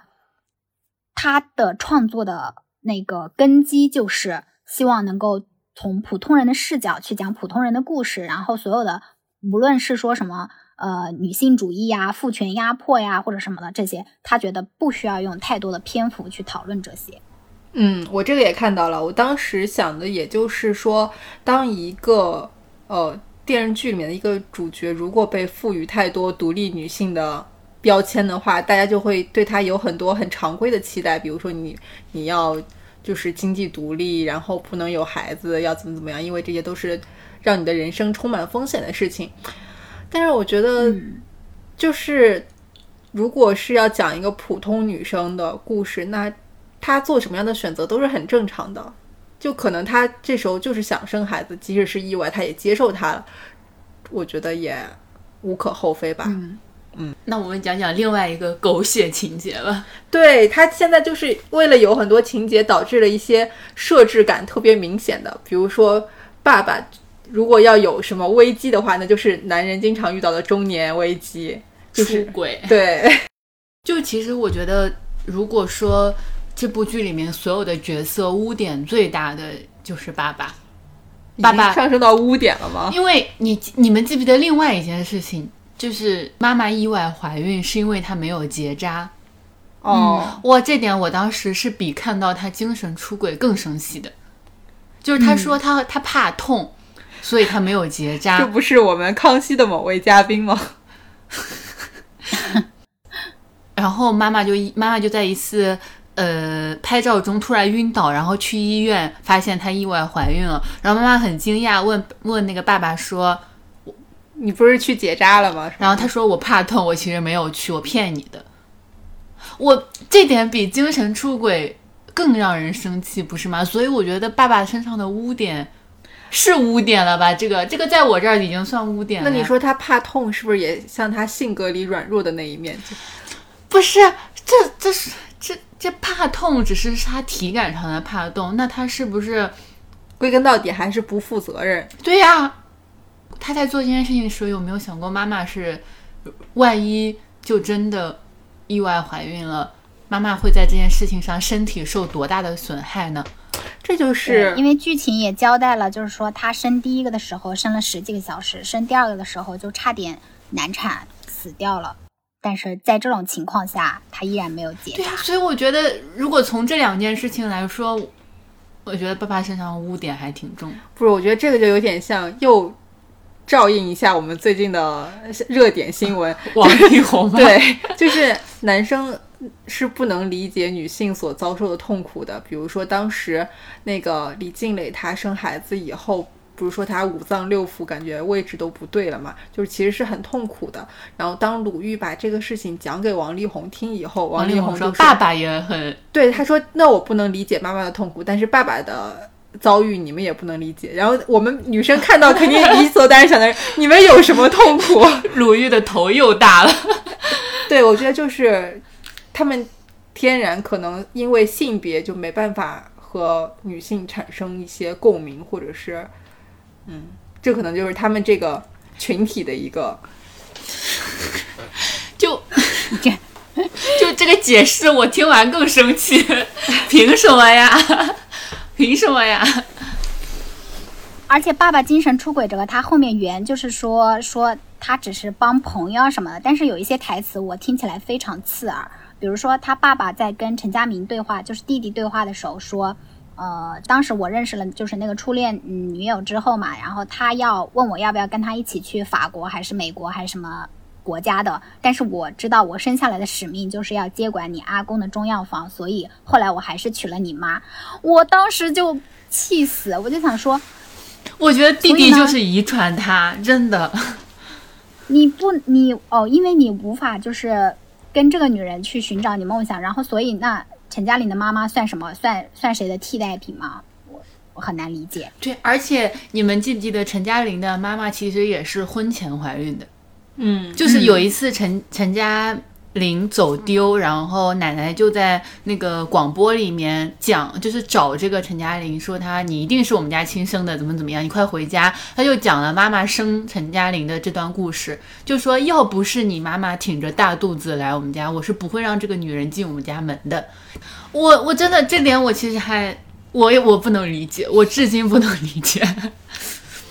嗯 你不能理解什么？不能理解就是第一，就是从爸爸的角度来说，你在初恋去了法国之后，找了另外一个女人，然后你还让这个女人未婚先孕，我觉得，然后后来还不结扎，让她意外怀孕，所以这就是我觉得是他就不够爱他妈妈。不是，那这就是那个更写实的一面了嘛？就是说明他虽然在孩子那儿是一个完美父亲，但他其实身上也是有很多缺陷的。这就是导演说的，他不希望营造一个非常完美的角色，他就是有很多缺点的这些人物。嗯，我同意。从你从从编剧的角度来说，嗯，这个人物形象更立体了。对，从观众的角度来说，我就是不，我就是觉得这个人不行。对塌房了。对但是就一部剧里面，不可能每个人都是真善美的嘛，就大家还是会有一些小瑕疵。哦我觉得爸爸这个不算小瑕疵喽。哎，行了啊，嗯，陈嘉玲和她家人的故事，我们刚刚聊了很多了。呃，其实呢，明年的一月十四号到十六号，还有另外一户陈家人的故事——淡水小镇，将会在上海浦东新区的一八六二时尚艺术中心上演。它是由台湾温情系情歌天后江美琪出演说书人的角色的。接下来，让我们来听听看说书人江美琪本人将会如何带我们重返平凡却又动人的小镇，如何讲述这一家人的故事吧。你喜欢抬头看天上的星星吗？每一颗星星都有一个故事，在这么些个星球里，有一个叫做地球的一颗星。地球上有个叫做台湾的小岛，岛上有一个小镇，我们把它叫做淡水。现在我要告诉你的就是淡水小镇的故事。Hello，上海歌舞厅的朋友们，大家好，我是小美江美琪。我即将在明年一月十四到一月十六号，在上海一八六二时尚艺术中心出演果陀剧场的《我们与小镇》里面舞台监督这个角色。这部戏是在讲男女主角从小一起念书，到长大结婚生子，再到后来女主角意外过世后又重回人世间一天的过程。那舞台监督这个角色其实是一个很特别的存在，他会来回穿梭在整个舞台上，明明像是一个剧外人士说着旁白，有时候还会跟观众对话，所以常常会穿越到剧中，成为某一个角色人物，跟剧中的角色互动，所以他是跳脱了整部剧的时间、空间设定的一个存在。那这次演出也是一个重新制作的版本。舞台监督这个角色，除了以往是用说的，这一次还会用唱的哦。这部戏应该有很多人都知道，是改编自桑顿·怀尔德的《Our Town》小镇。不论是原作还是果陀改编的版本，之前叫做《淡水小镇》，都是非常非常经典的一部戏，所以也非常推荐大家明年一月十四号到一月十六号，星期五。六日三天，在一八六二时尚艺术中心，总共有三场的演出，希望大家可以多多的支持，赶快微信搜索关注公众号一八六二时尚艺术中心购票。当然，也希望，而且我也相信，大家在看完这部戏之后，心里都会留下些什么，可能会想起过去，也可能会想象未来。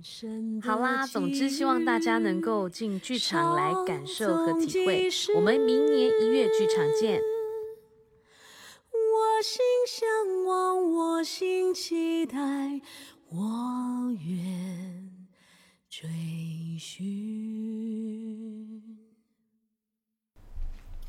哦，那我们上半部分主要聊了一些有关剧情方面的事儿，然后其实这部剧获了非常多的奖，就是在台湾地区也是属于非常有名，包括它那个收视率也非常好的一部电视剧。我看到的就是《俗女养成记一》嘛，它一获得的就是第五十五届台湾电视金钟奖上面获得了很多奖项，有三个吧，然后提名的有很多，就是什么女主角、女配角、导演、编剧都有提名。获奖的是一个迷你剧集奖，还有一个节目剪辑奖，还有一个女配奖。女配奖就是是那个演妈妈的秀琴获奖的。哦，对，然后它其实是在电视台播的，它不是和那个网络平台合作的剧。它当时还打破了台视十三年以来的最高收视记录，所以各方面都非常好。但是这部剧其实亏损了，啊？嗯，对亏了一百多万吧，好像。为什么？它成本很高吗？因为这个女导演她是第一次拍戏嘛，就是做导演拍戏，她其实希望能够在有限的成本里面拍一个，但是最终还是超支了，因为各种原因。当时他们好像还有一种说法，说第一部的拍摄手法是情景剧的拍摄，因为他们觉得这种室内场景比较多的剧比较省钱。嗯，虽然这部剧亏损了，但是他《俗女二》的时候就获得了很多，可能是投资或者怎么样，就他们的这个就有钱了。一部剧单集的预算其实是比第一部翻了一番。就是他第一部其实是两位导演，因为他们之前合作过一个戏，他们俩算是很有默契的那，你知道他俩为什么这么有默契吗？他们俩一起演过那个电视剧啊，拍过不是，他们俩是情侣。哦，啊？对对对对，他们俩是情侣，对这个事情我均背到了，那个电视剧我知道叫什么《江岸在左》还是什么的？哦，在河河左岸。岸，在河对，然后严艺文还凭借这部电视剧入围了第四十九届金钟奖戏剧节节目最佳女主角女主角奖入围啊。他们俩就是合作过这部戏，一个是导演，一个是演员，但我不知道他们俩是情侣的关系。而且我我查到的资料是，他们其实已经交往了六七年了，而且他们是共有共识，说不结婚，只谈恋爱。对，然后哦还是女追男，这个我不知哦道。是是那个严艺文主动的出击，追求了自己崇拜的导演陈长伦。对，我觉得其实双导演是很难协调的，因为在片场你肯定是要有一个人来拍板的，而且就算我们是比较默契的合作伙伴，就也很容易产生分歧。但是我觉得如果他们俩是情侣关系的话，可能就是大家可以协调的部分会比较多。我看他们俩的那个采访，那他们俩怎么这样骗我？就是那陈长伦就说，呃，一般情况下呢，他也是很抗拒呃一部戏用双导演的，但是呢，因为跟这个严艺文一直以来的合作比较默契什么的，然后他主要负责技术这个方面，严艺文主要负责演员的调度啊，什么什么什么的，说的非常的官方。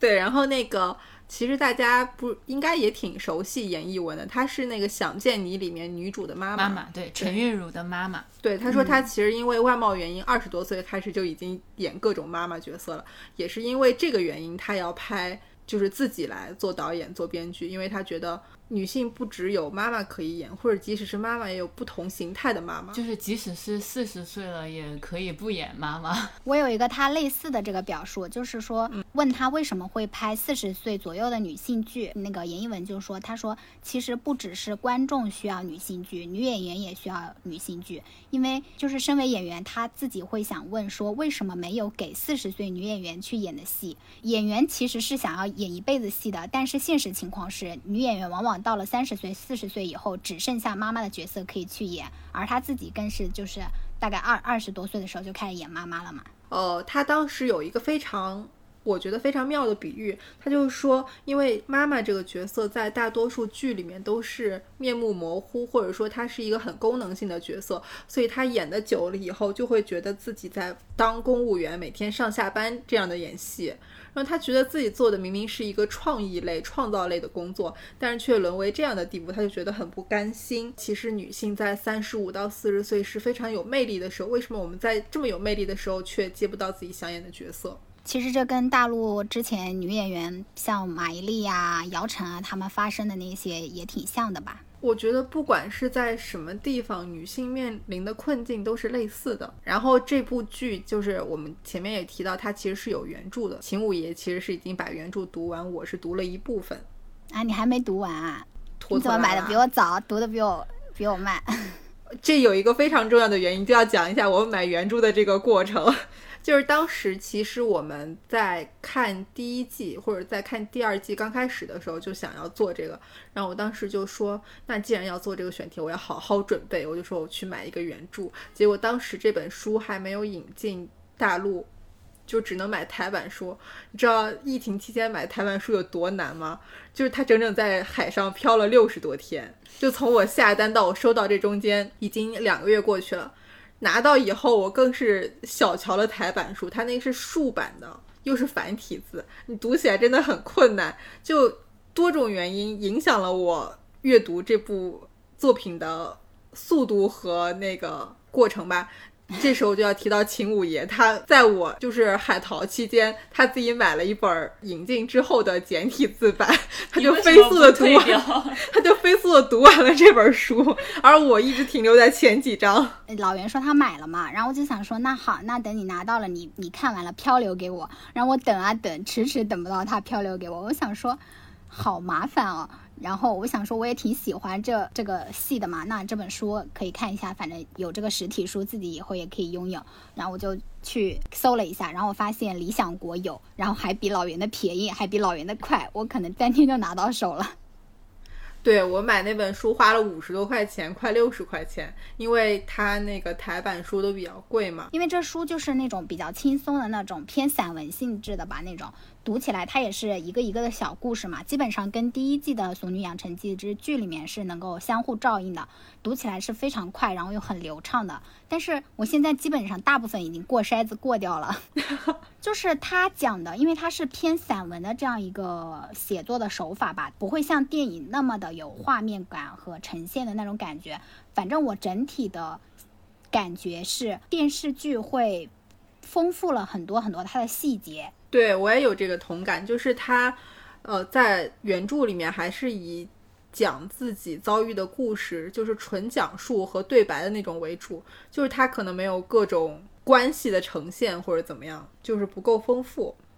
嗯，我是觉得他会有很多很多细节的展示。我当时买的时候，应该就是看的时候，应该有做一些笔记。我现在随便翻一个啊，那我随便翻到了一个，就是那个他妈妈送他去上音乐兴趣班的时候，然后陈嘉玲不是有一个晕车的这个，就是吐了的那个嘛。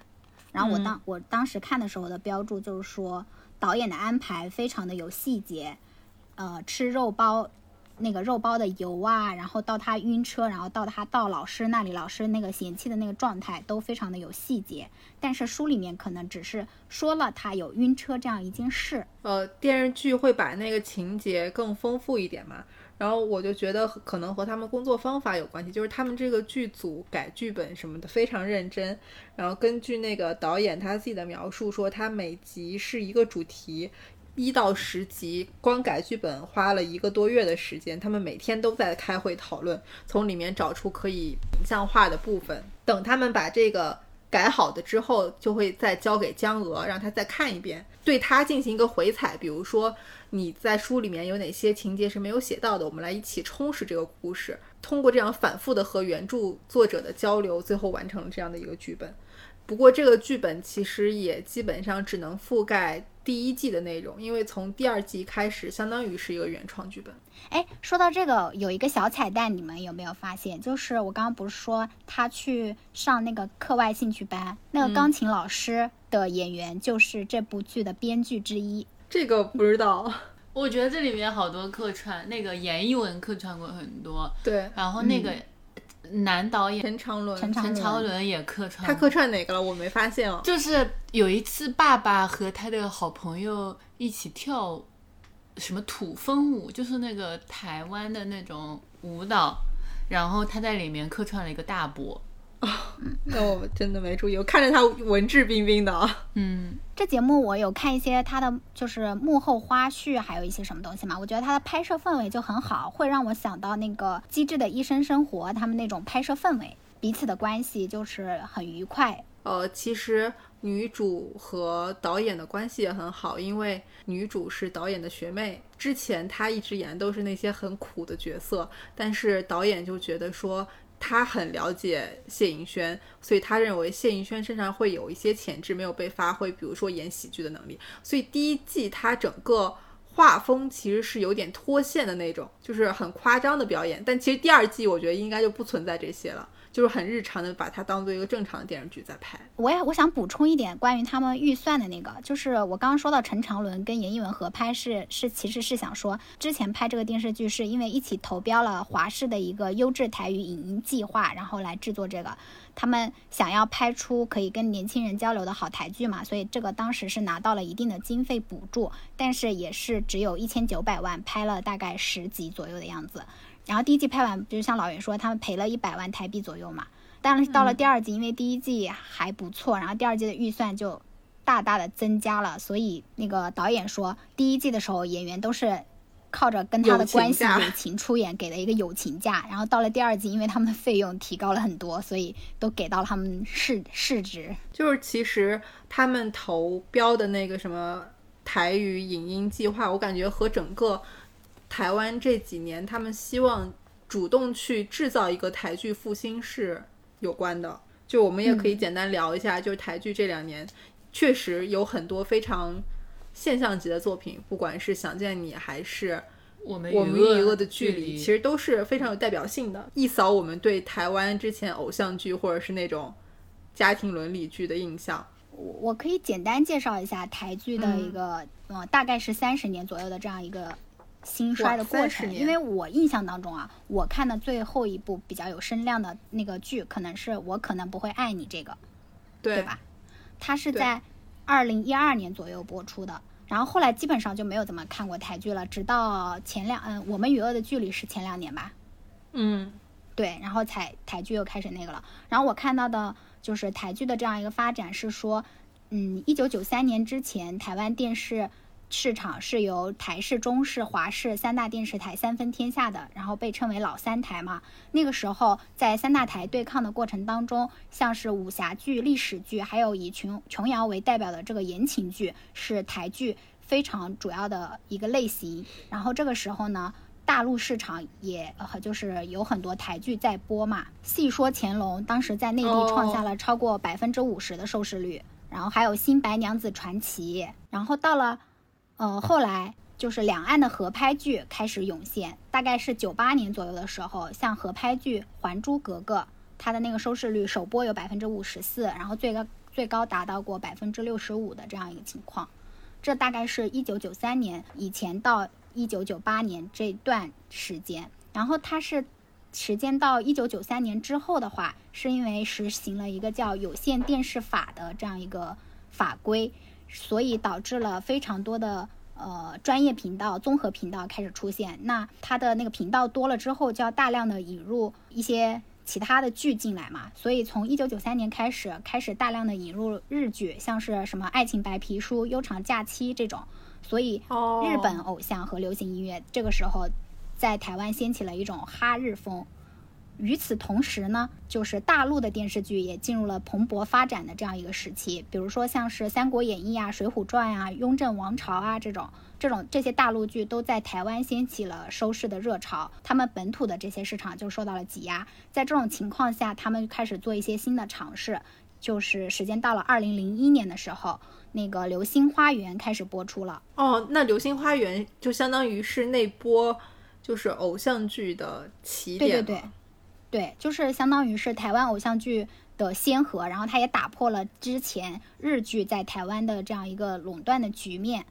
所以在两千年到两千零二零一一年之间，就是台偶开始迅速的发展嘛。基本上我们节目也说过很多次了，基本上就是我们成长的那那一个阶段，就是从《流星花园》到《王子变青蛙》呀，《命中注定我爱你》啊，巴拉巴拉巴拉的那些。就是台偶的最后的高光时刻，就是我说的，我看的可能最后的那个，就是我可能不会爱你。这一波偶像剧开始逐渐的声量下去了之后，大陆的古装剧在台湾的热度却就是逐步高升嘛。是《甄嬛传》那些吗？对对对，《甄嬛传》是比较后面的，前期的可能还有什么呃《康熙王朝》《天龙八部》，还有《步步惊心》啊什么什么的这些。我记得当时《步步惊心》那个吴奇隆上康熙，小 S 超迷的，对吧？对，所以它大概是这样一个发展阶段。然后到了二零一五年的时候，台剧他们有一个口号吧，叫“台湾电视剧一场温柔的革命”，开始为标语打造的一个直剧场，就是我们之前应该有说过的那个荼蘼，对荼蘼以为代表的这样一些那个，它在内容上开始以这种品质类的剧集开始制作电视剧，然后在播出平台上，比如说像奈飞。入驻了台湾，然后还有爱奇艺台湾站，还有什么雅虎 TV 什么的，反正就是他们的那个播出平台更加的多元化，然后也更加的丰富了之后，然后也开始制作现在比较知道的《我们与恶的距离》呀，还有什么《醉梦者》这种剧集，然后到到现在的这个《俗女养成记》，我们今天聊的这个，嗯，而且如果你不是后续有很强的潜力的话，电视台也不会买，因为和我们。大陆相比台湾的电视台太有限了。那如果你有那么多电视剧的话，究竟谁能上电视台呢？而且其实他们以前的制作模式应该也是电视台给钱，然后剧组去拍，而不是像我们国内是有一些影视剧公司，他们自己出钱拍好了，然后卖给电视台这种的。然后刚才你说的那个流媒体入侵，呃，也不算入侵吧，就是给他们扶持。确实这两年可能。不管是奈飞还是爱奇艺，对台剧兴盛是有很大帮助的，因为他们带来很多资金。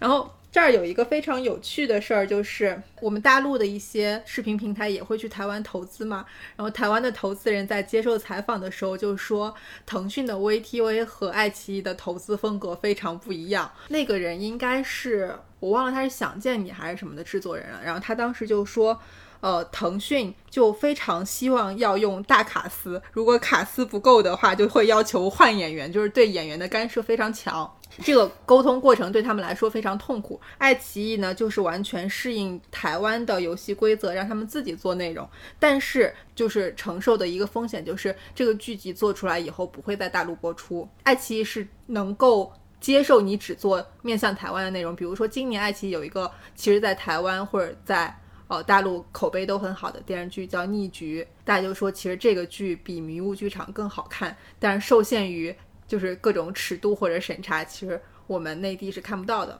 感觉你这一波又是爱奇艺吹 啊？没有吧？我这不是说了那个爱奇艺的局限性了吗？你这局限性算什么局限性？只是他自己不播而已。啊，没有没有，就是他爱奇艺也不是百发百中的。比如说之前想见你火了之后，他们很快就瞄准了想见你那个团队，就投资他们团队。今年做了一个剧叫《无神之地不下雨》，是原班人马，还邀请了想见你的主创去参演，就希望能够为这个剧抬高声量。但这个剧虽然在内地的爱奇艺也播了，可是这个剧现在评分应该只有六点多分，在台湾那边的收视也比较有限。就是虽然你看好了一个爆款团队，但是这个爆款团队并没有持续生产爆款的能力。台湾这些年可能在台剧复兴这方面也做了非常多努力，他们主要瞄准的也就是呃短剧集，但是他们的题材范围非常广，就不仅限于。爱情，他们当时探讨的一个内容就是，除了爱情之外，我们还能拍什么？然后，呃，导演陈长伦他接受采访的时候也提到过这个，他们当时想要投标，也就是在想说，那么我们最擅长的是什么内容？他发现台湾人最擅长的是拍摄有关细腻的情感或者是家庭关系这方面，所以他们选择了这样的一个题材。所以《俗女养成记》可能也是这个大背景下的一个结果。其实我们看过。这部剧之后都还蛮羡慕陈嘉玲的生活的，而且陈嘉玲这个角色塑造的也非常呃怎么说非常成功，就是她某种程度上可以也有点像我们在她那个年纪期待成为的人。但其实就是在国内的影视剧或者是国外的影视剧中，你们有没有过类似的，比如说女性形象会让你觉得就是未来想要变成她，或者说她其实是你对某种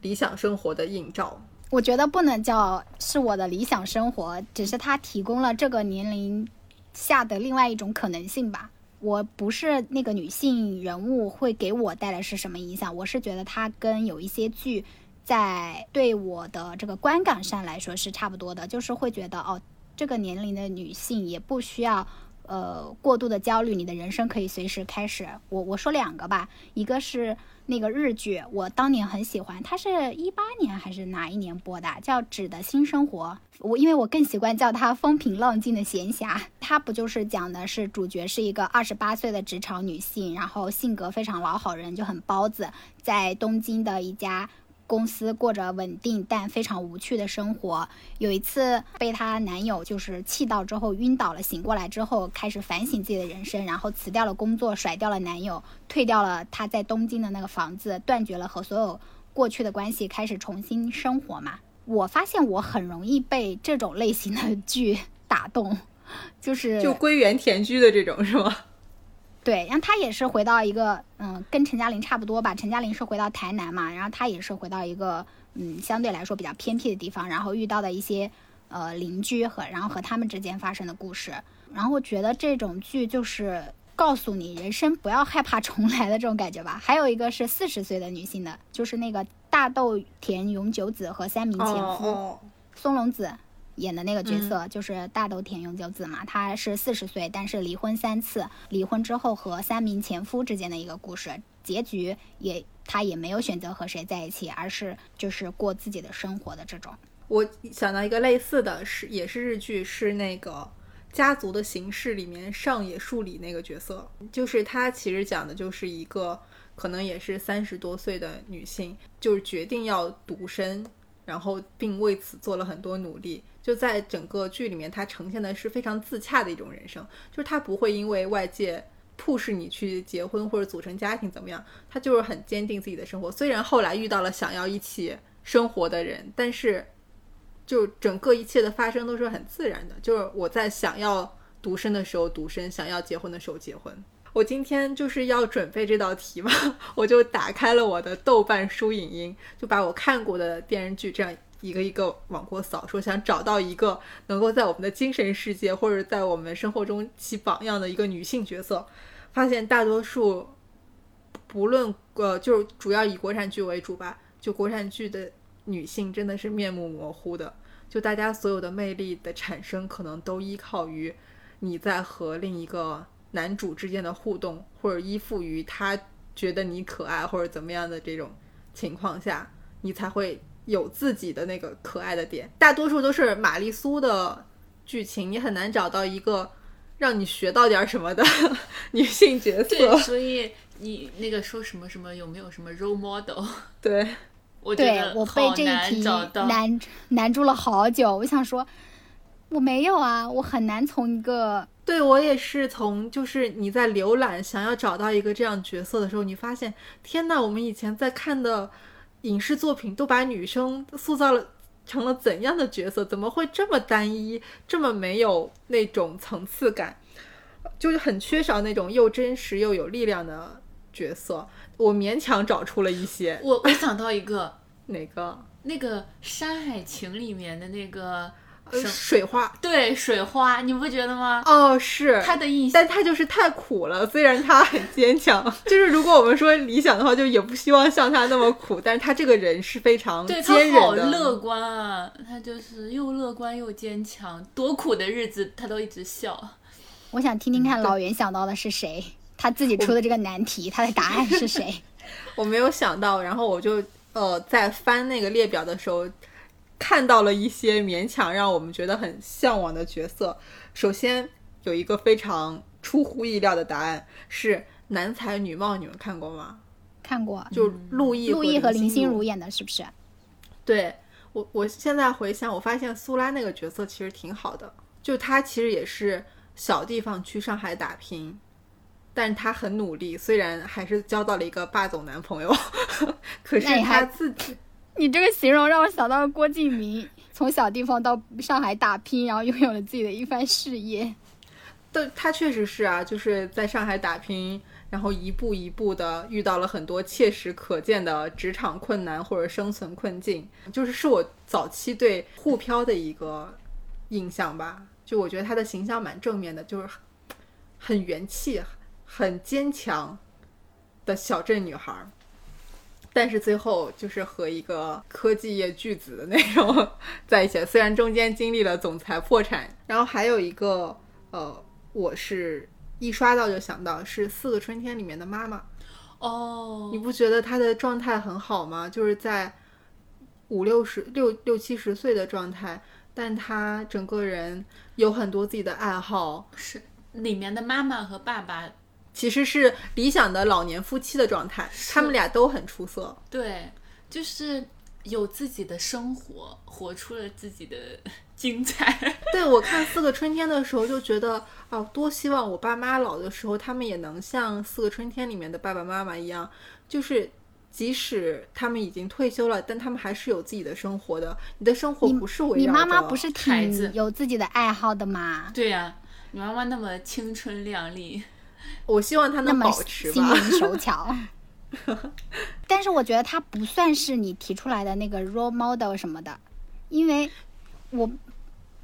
他们可能是在某一方面就是会给你启发，或者是给你一些嗯正面的这样一个影响。但是我觉得他并不是你想成为的人吧？因为我为什么想不出来这一题？因为我觉得我还不知道我想成为一个什么样的人，即使我已经这么大了，我对这一题的答案只是嗯，像那些剧里面他们对待不同的年龄段的一个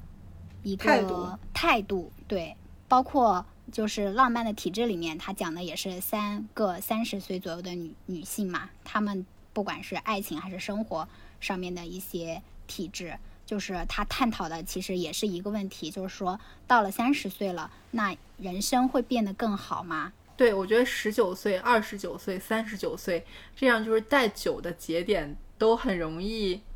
让人浮想联翩，因为是一个你就想做点什么。对，或者你觉得到了这个时候，已经进入倒计时阶段，我该完成每个年龄段儿的任务，嗯就有那种时间的紧迫感。嗯那你现阶段你会觉得自己的任务当下要完成的是什么吗？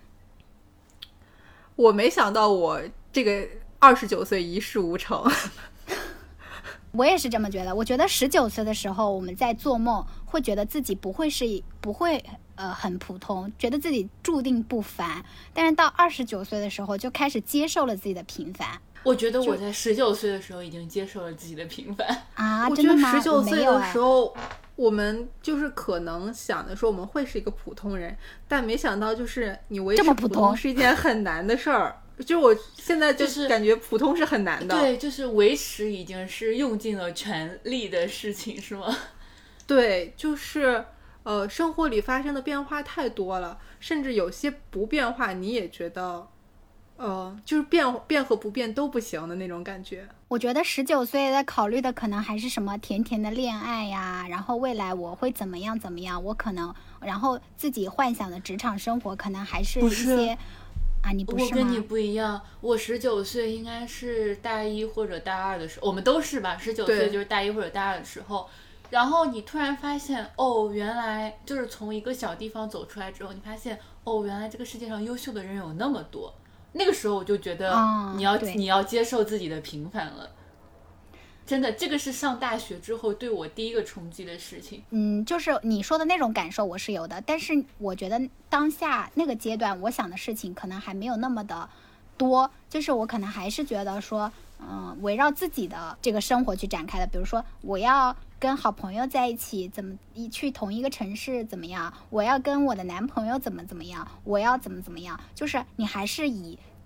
自己为原点，然后向着你的各个，不管是友情还是爱情还是什么的方向去去展开这个想想法的。但是到了二十九岁的时候，你发现你已经没有了那种积极的以自己为原点向外扩散的这样一些想法，就觉得那就这样吧。对我来说，可能十九岁的时候，你对身边的很多事情都非常笃信。就比如说你和家里面的关系，你和朋友的关系，你对你们未来的关系有很多设想，就是你觉得这个关系是不会变的，因为我们之前感情那么好。但是当你到二十九岁的时候，你就发现每个人都成长，当你们成长速度不一样的时候，或者说你们环境不一样的时候，什么事情都发生变化了。然后就是如果以前那些是你生活中确定的事情，那么到二十九岁。当大家的状态都发生变化的时候，你生活中所有的东西都变成不确定性了，就这个让我就是很慌张。我有看那个俗女，她她拍了两版那种类似于是彩蛋的东西吧，就是一版是男生版，一版是女生版，都因为他们的主创人员基本上都是四十岁左右的，然后所有的女生她们表达的一个观点就是非常。享受和接受自己四十岁的状态，觉得自己的人生还很长，人生才刚刚开始，就像陈嘉玲的那个台词一样，说我的人生下半场才刚刚开始。然后男生这边，他们好像更多的是觉得就是压力很大，然后到了四十岁开始意识到自己，嗯，面临着各种各样的责任啊什么的。然后我当时在看的时候，因为他这里面就是有采访，比如说那个爸爸的那个精神出轨对象，他本人是一个。呃，非常厉害的舞蹈家嘛，嗯，许怡芳她是五十岁单身未婚，然后谢盈萱就是陈嘉玲，她是四十二岁，然后感情已经空白十年了，然后于子玉就是妈妈那个角色，呃，秀琴她是五十一岁单身未婚，然后天心她是就是洪玉轩那个角色是四十六岁，她已婚但是未育，所以她整个主创包括导演在内，她都是一个四十加的女性状态，其实她们就是已经。过了三十九岁这样一个坎嘛，然后他们给我的感觉，他们采访里面透露的，用那个许一芳老师的话来说，他说我还很期待六十岁呢，就像就像你上初中的时候，你突然发现小学的题很简单一样，这样一个感觉。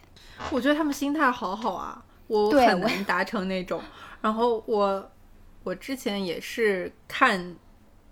就是陈嘉玲的扮演者谢盈萱，她在这个剧结束的时候写了一段话。就类似于我们现在经常看的演员长文告别什么什么，就是这个在台湾也是存在的。然后他中间有一段话让我感觉还蛮。感同身受，他是这么说的：“他说，人生要继续，这个电视中的陈嘉玲活在荧幕里，还有各种陈嘉玲的可能，需要我们自己去创造。三十四十五十六十，没有一刻是简单的。想要成为闪闪发光的大人，生理上的年岁增长，却常常无法同步升级心理上未狠狠长大的部分。那些成人被要求不能犯错的规则，混杂人生多少残酷和困难的时刻。”得要比少年时期的你我更加勇敢，才能跌倒再灰头土脸的站起来。就是，呃，我今年的一个很大的体验就是，我发现不听老人言，吃亏在眼前这句话，你发现是真的。就以前会有很多人告诉你 你应该怎么怎么做，但你不愿意，你觉得他们的想法是陈旧的，我怎么怎么想才是对的。但你现在回过头来想，可能确实当时太天真了。但是现在已经错过那个时机了，我就发现自己经常处于一种慢好几拍，或者说延迟长大的状态。就我感觉，我现在的看社会的心态，可能才是二十三、二十四岁的样子。但其实我已经过了很多年了。就这个错位感让我自己很沮丧，就会觉得说是因为我自己很晚熟，或者怎么样，可能错过了很多机会，或者做了很多错的选择。就你也不知道，那我下一个选择其实是很有风险的，我该怎么去选择？我想到一个表情包，就是你以为的三十岁，实际上的三十岁，你们 知道吗？反正我我体感就是个人感受是觉得我包括我身边的人都好像没有，嗯，小时候想象的说到了二十九岁或到了这样一个年龄段，大家变成了一个成熟的大人，大家没有，大家还是很幼稚。对，是，但是你又会觉得身边有很多人其实是按时长大了，是同一个年龄段的人会相差很多。对，然后以前觉得这没什么不好的，就是晚熟一点嘛。但是你现在发现这其实很影响你人生的节奏。但哎呀，我也很难说这个有什么不好。就是我前段时间认识了一个新同事，他跟我一般大，但是他已经结婚，在今年生了小孩儿。就是完全的到了人生的另外一个阶段，然后就觉得，哦，我还觉得自己是个小孩呢，就对这种时候，我有一种很微妙的感觉，就是一面我觉得说，呃，结婚生孩子就不是什么特别重要的事儿，不是那种必须要完成的事情。就我们现在已经想通了一些嘛，毕竟就是生小孩这件事儿对我们也没有什么好处。呃，但是另一方面，你会你又会觉得说，怎么在同样的时间里，别人做了那么多事儿，然后我一件都没做，我究竟在干什么？我觉得这就是社会对你的规训。我以前我们就觉得，那你三十岁了，你你就该结婚生子了。但是后来我看，不管是一些书啊，或者是一些影视作品里面，我觉得，嗯，除了我们这里的人，其实大家真的不觉得三十岁是一个你一定要怎么怎么样的年纪。就没有必要。我我觉得我很很长一段时间的一个焦虑是觉得说，那我快三十岁了，如果我现在不结婚生子，那我可能没有机会了。这种感觉你知道吗？就是你渐渐的叫什么格局打开了之后，你发现其实真的三十岁。也不是很晚吧？为什么？你想一想，我妈妈生我妹妹的时候，也都三十好几了呀。我觉得谢盈萱她接受某一个采访的时候说的一段话，很适合做今天的结尾。谈到自己的职业处境，她想到了美国歌手泰勒·斯威特的纪录片《美国小姐》。片中，泰勒·斯威夫特这么说：“他说，一直以来，娱乐产业都不断的在告诉所有女人，一旦你过了三十五岁，就要准备好随时被丢弃。每个人出道的前两年都是闪亮的新玩具，但接下来，女艺人要花比男艺人多二十倍的力气去重新发现自己、发明自己。女人要保持新鲜，保持年轻，又要特别被大众接受。”女人要不断挑战自己，又不能让别人不舒服；要足够有趣去娱乐所有人，又不能太过疯狂，令大家不自在。她也说，有太多女演员会遇到泰勒所说的处境，花了大量时间养成、训练、保养外貌、等待剧本、准备角色，经历数月、每日十几小时的工作时间，拼命演了一个精疲力尽的戏，很有可能在一切大功告成之后。影片杀杀青上映之后，看到网络上的评价只有两个字：老了。然后，或者是胖了。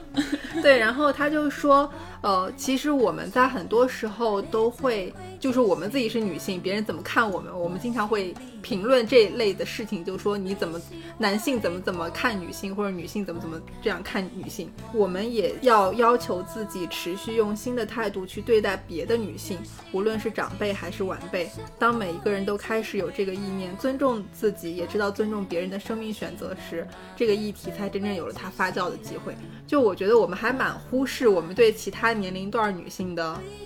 态度的，就我们经常聚焦于别人怎么看女性这个群体，而忽视了我们自己作为女性怎么看别的女性。嗯，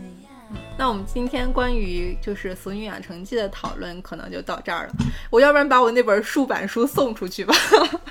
在这儿征集吧，就是想要的听友哦，对，可以在评论区告诉我，可以把那本台版书送给你，因为我读这个漂流了六十天的，对，实在有点困难。接下来是我们安利时间。安利时间，作为一个在过去几期都想不到安利的人，我今天我昨天晚上想了一夜，终于想到了，推荐大家一个水果，叫做象山红美人。哪个象山？哦，就是就是浙江那个象山，哦，就是那个影视影视基地那个。嗯，对啊，大象的象。嗯。它其实是一个柑橘，但它切的口感有点像橙子，这是我吃过最好吃的柑橘，但是它价格有一丢丢贵。它它是被称为柑橘界的爱马仕，究竟有多贵？就是一一个一个箱子，我不知道多少重，应该有一百五左右，就是比那个楚橙要贵很多，大概是仅地头收购价就达到了六十多块钱每公斤。就是还是确实是挺贵的了。我为什么觉得它很好吃呢？就是有几个点，突然感觉自己在做做推销，但是不是广告，真的不是广告。嗯，首先它很贵，然后呢，第二个呢，哪有把很贵作为一个宣传点的？就是贵是它的第一特征啊，就是可能很多人会觉得它贵，但是它真的真的真的真的真的很好吃。就第一，它特别薄，它就是。薄到要比普通的橘子、橙子、柑橘，就是所有的种类都要薄，就是就是很好剥的那种，手直接手剥很好剥。然后呢，它的它的汁水特别多，多到就是有一种把它手捏碎了就是一杯橙汁儿。对，有一种这种感觉，它是可以直接用吸管吸食的。哦，那不是前一阵儿很流行的那种什么果冻橙还是什啊，么？对，它大概类似于果冻橙的感觉吧。就是我反正我每次吃，假如用手剥的话，真的是会流，就是那个汁水丰沛到会流满手的那种的。反正它岂不是吃起来很不优雅？但是就忍不住，就是很好吃，真的很好吃。然后就是我我以前是那种，比方说一一天吃一个的，然后我就自从那次买了之后，就一天要吃两到三个，就忍不住，就是真的很好吃，而且很甜，酸酸甜甜，就是不会那种很酸涩的感觉，反正就是超好吃。我觉得它应该是嫁接品种，听说它是什么从日本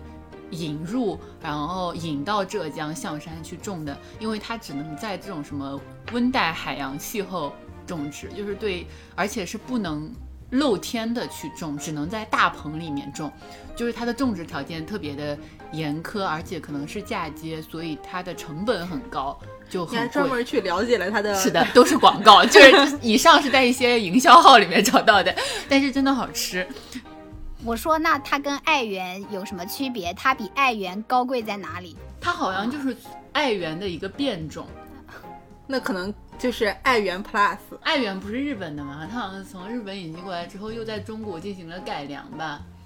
好的，那我我要安利，呃，之前腾讯不是出了一个综艺是那个导演请就位嘛？它其实是相当于导演一零一，但是这个节目被诟病很多。但是同时，爱奇艺还出了一个同类型的节目，叫《开拍吧》。呃，就是这个我之前其实在群里面发过很多次。这个节目现在很糊，就是它豆瓣官方小组只有一千多人，但是我看了以后，我觉得这个体验蛮好的，就是是一个很完整的你去了解电影是怎么运作的一个综艺节目。它的感觉似乎有一点像戏剧新生活，但是不呃，就是它不是一个完全的真人秀，它还是有竞技性质的。但是它会非常完整的呈现，比如说一个项目怎么立项，你怎么去说服投资人给你投钱，包括中间非常微妙的是，有一个导演他有一个剧本，就这个也通过投资人投钱拿到去拍摄了，但是因为主题非常敏感，这个拍出来的成片最后没有在节目里面公映，然后那个导演和节目组就发了微博说，经过一致考虑，就是这个不会公映，然后让我想到了审查，就是他确实是因为审查没有过，就相当于呃，他把一部电影可能遭遇的所有事情都会呈现在这个节目里面，但是我觉得他目前唯一，嗯，就是不够好的地方就是他的短片没有那么出圈或者没有那么惊艳的。我感觉它比腾讯那个节目可能要更真实一点，因为它扶持的确实除了王珞丹以外都是非常需要扶持的导演。就是有一个导演说。他早期出道作品非常厉害，是拿了 FIRST 影展和那个各种影展的最佳影片或者最佳导演。他当时扬言自己就是下一个金棕榈，就是经常放话，就是非常屌的那种自命不凡。对男导演。但是因为他拍摄的主题，所以就是可能比较边缘或者怎么着。他在第二部做长篇作品之后，就六年没有片可以拍。他整个人的气焰就已经下来，他就在河北的村子里面每天拉片和看电影，就是经过六年的浮沉，他这次再出山，然后就他这次拍的那个电影，就是两极化评论，因为是比较文艺片的，就影评人这边和就是几位导师这边评价都非常好，但是他们同时设置了一个观众。进场的机制就是，当你这个片子拍完之后，节目组会专门到影厅去放映，然后观众去看哪一部算作你那部电影的票房，票房口碑那儿就是特别差，就两极化严重。但是昨天晚上白玫瑰跟我说，他看了那个这个导演叫郝杰，他看了郝杰的短片以后，他觉得他理解郝杰，就是他说他觉得自己是郝杰的伯乐什么的。就我觉得这个综艺，就是你想要了解一下电影是怎么最终登上荧幕的，我觉得还挺有意思的。就是他现在一切都非常朴素，没有任何炒作或者怎么样的阶段。嗯，就推荐大家感兴趣的话可以看一两期试试，因为目前它确实没有特别惊艳的短片作品，可能也刚开播而已。那我们这期就到这儿，然后最后提醒大家一下，就是大家可以去呃喜马拉雅、小宇宙、荔枝 FM 以及呃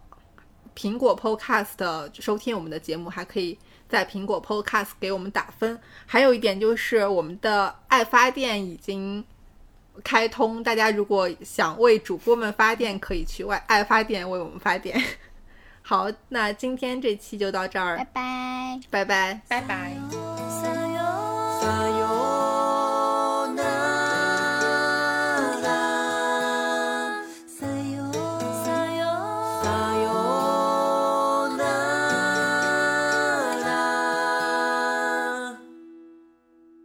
さ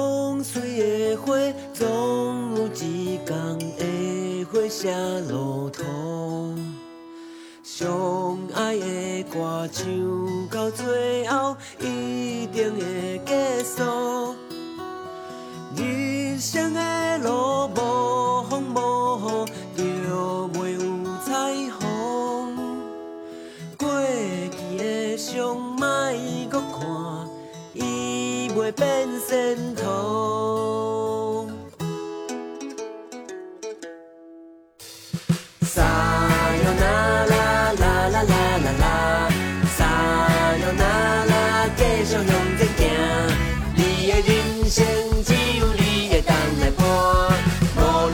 啥物人。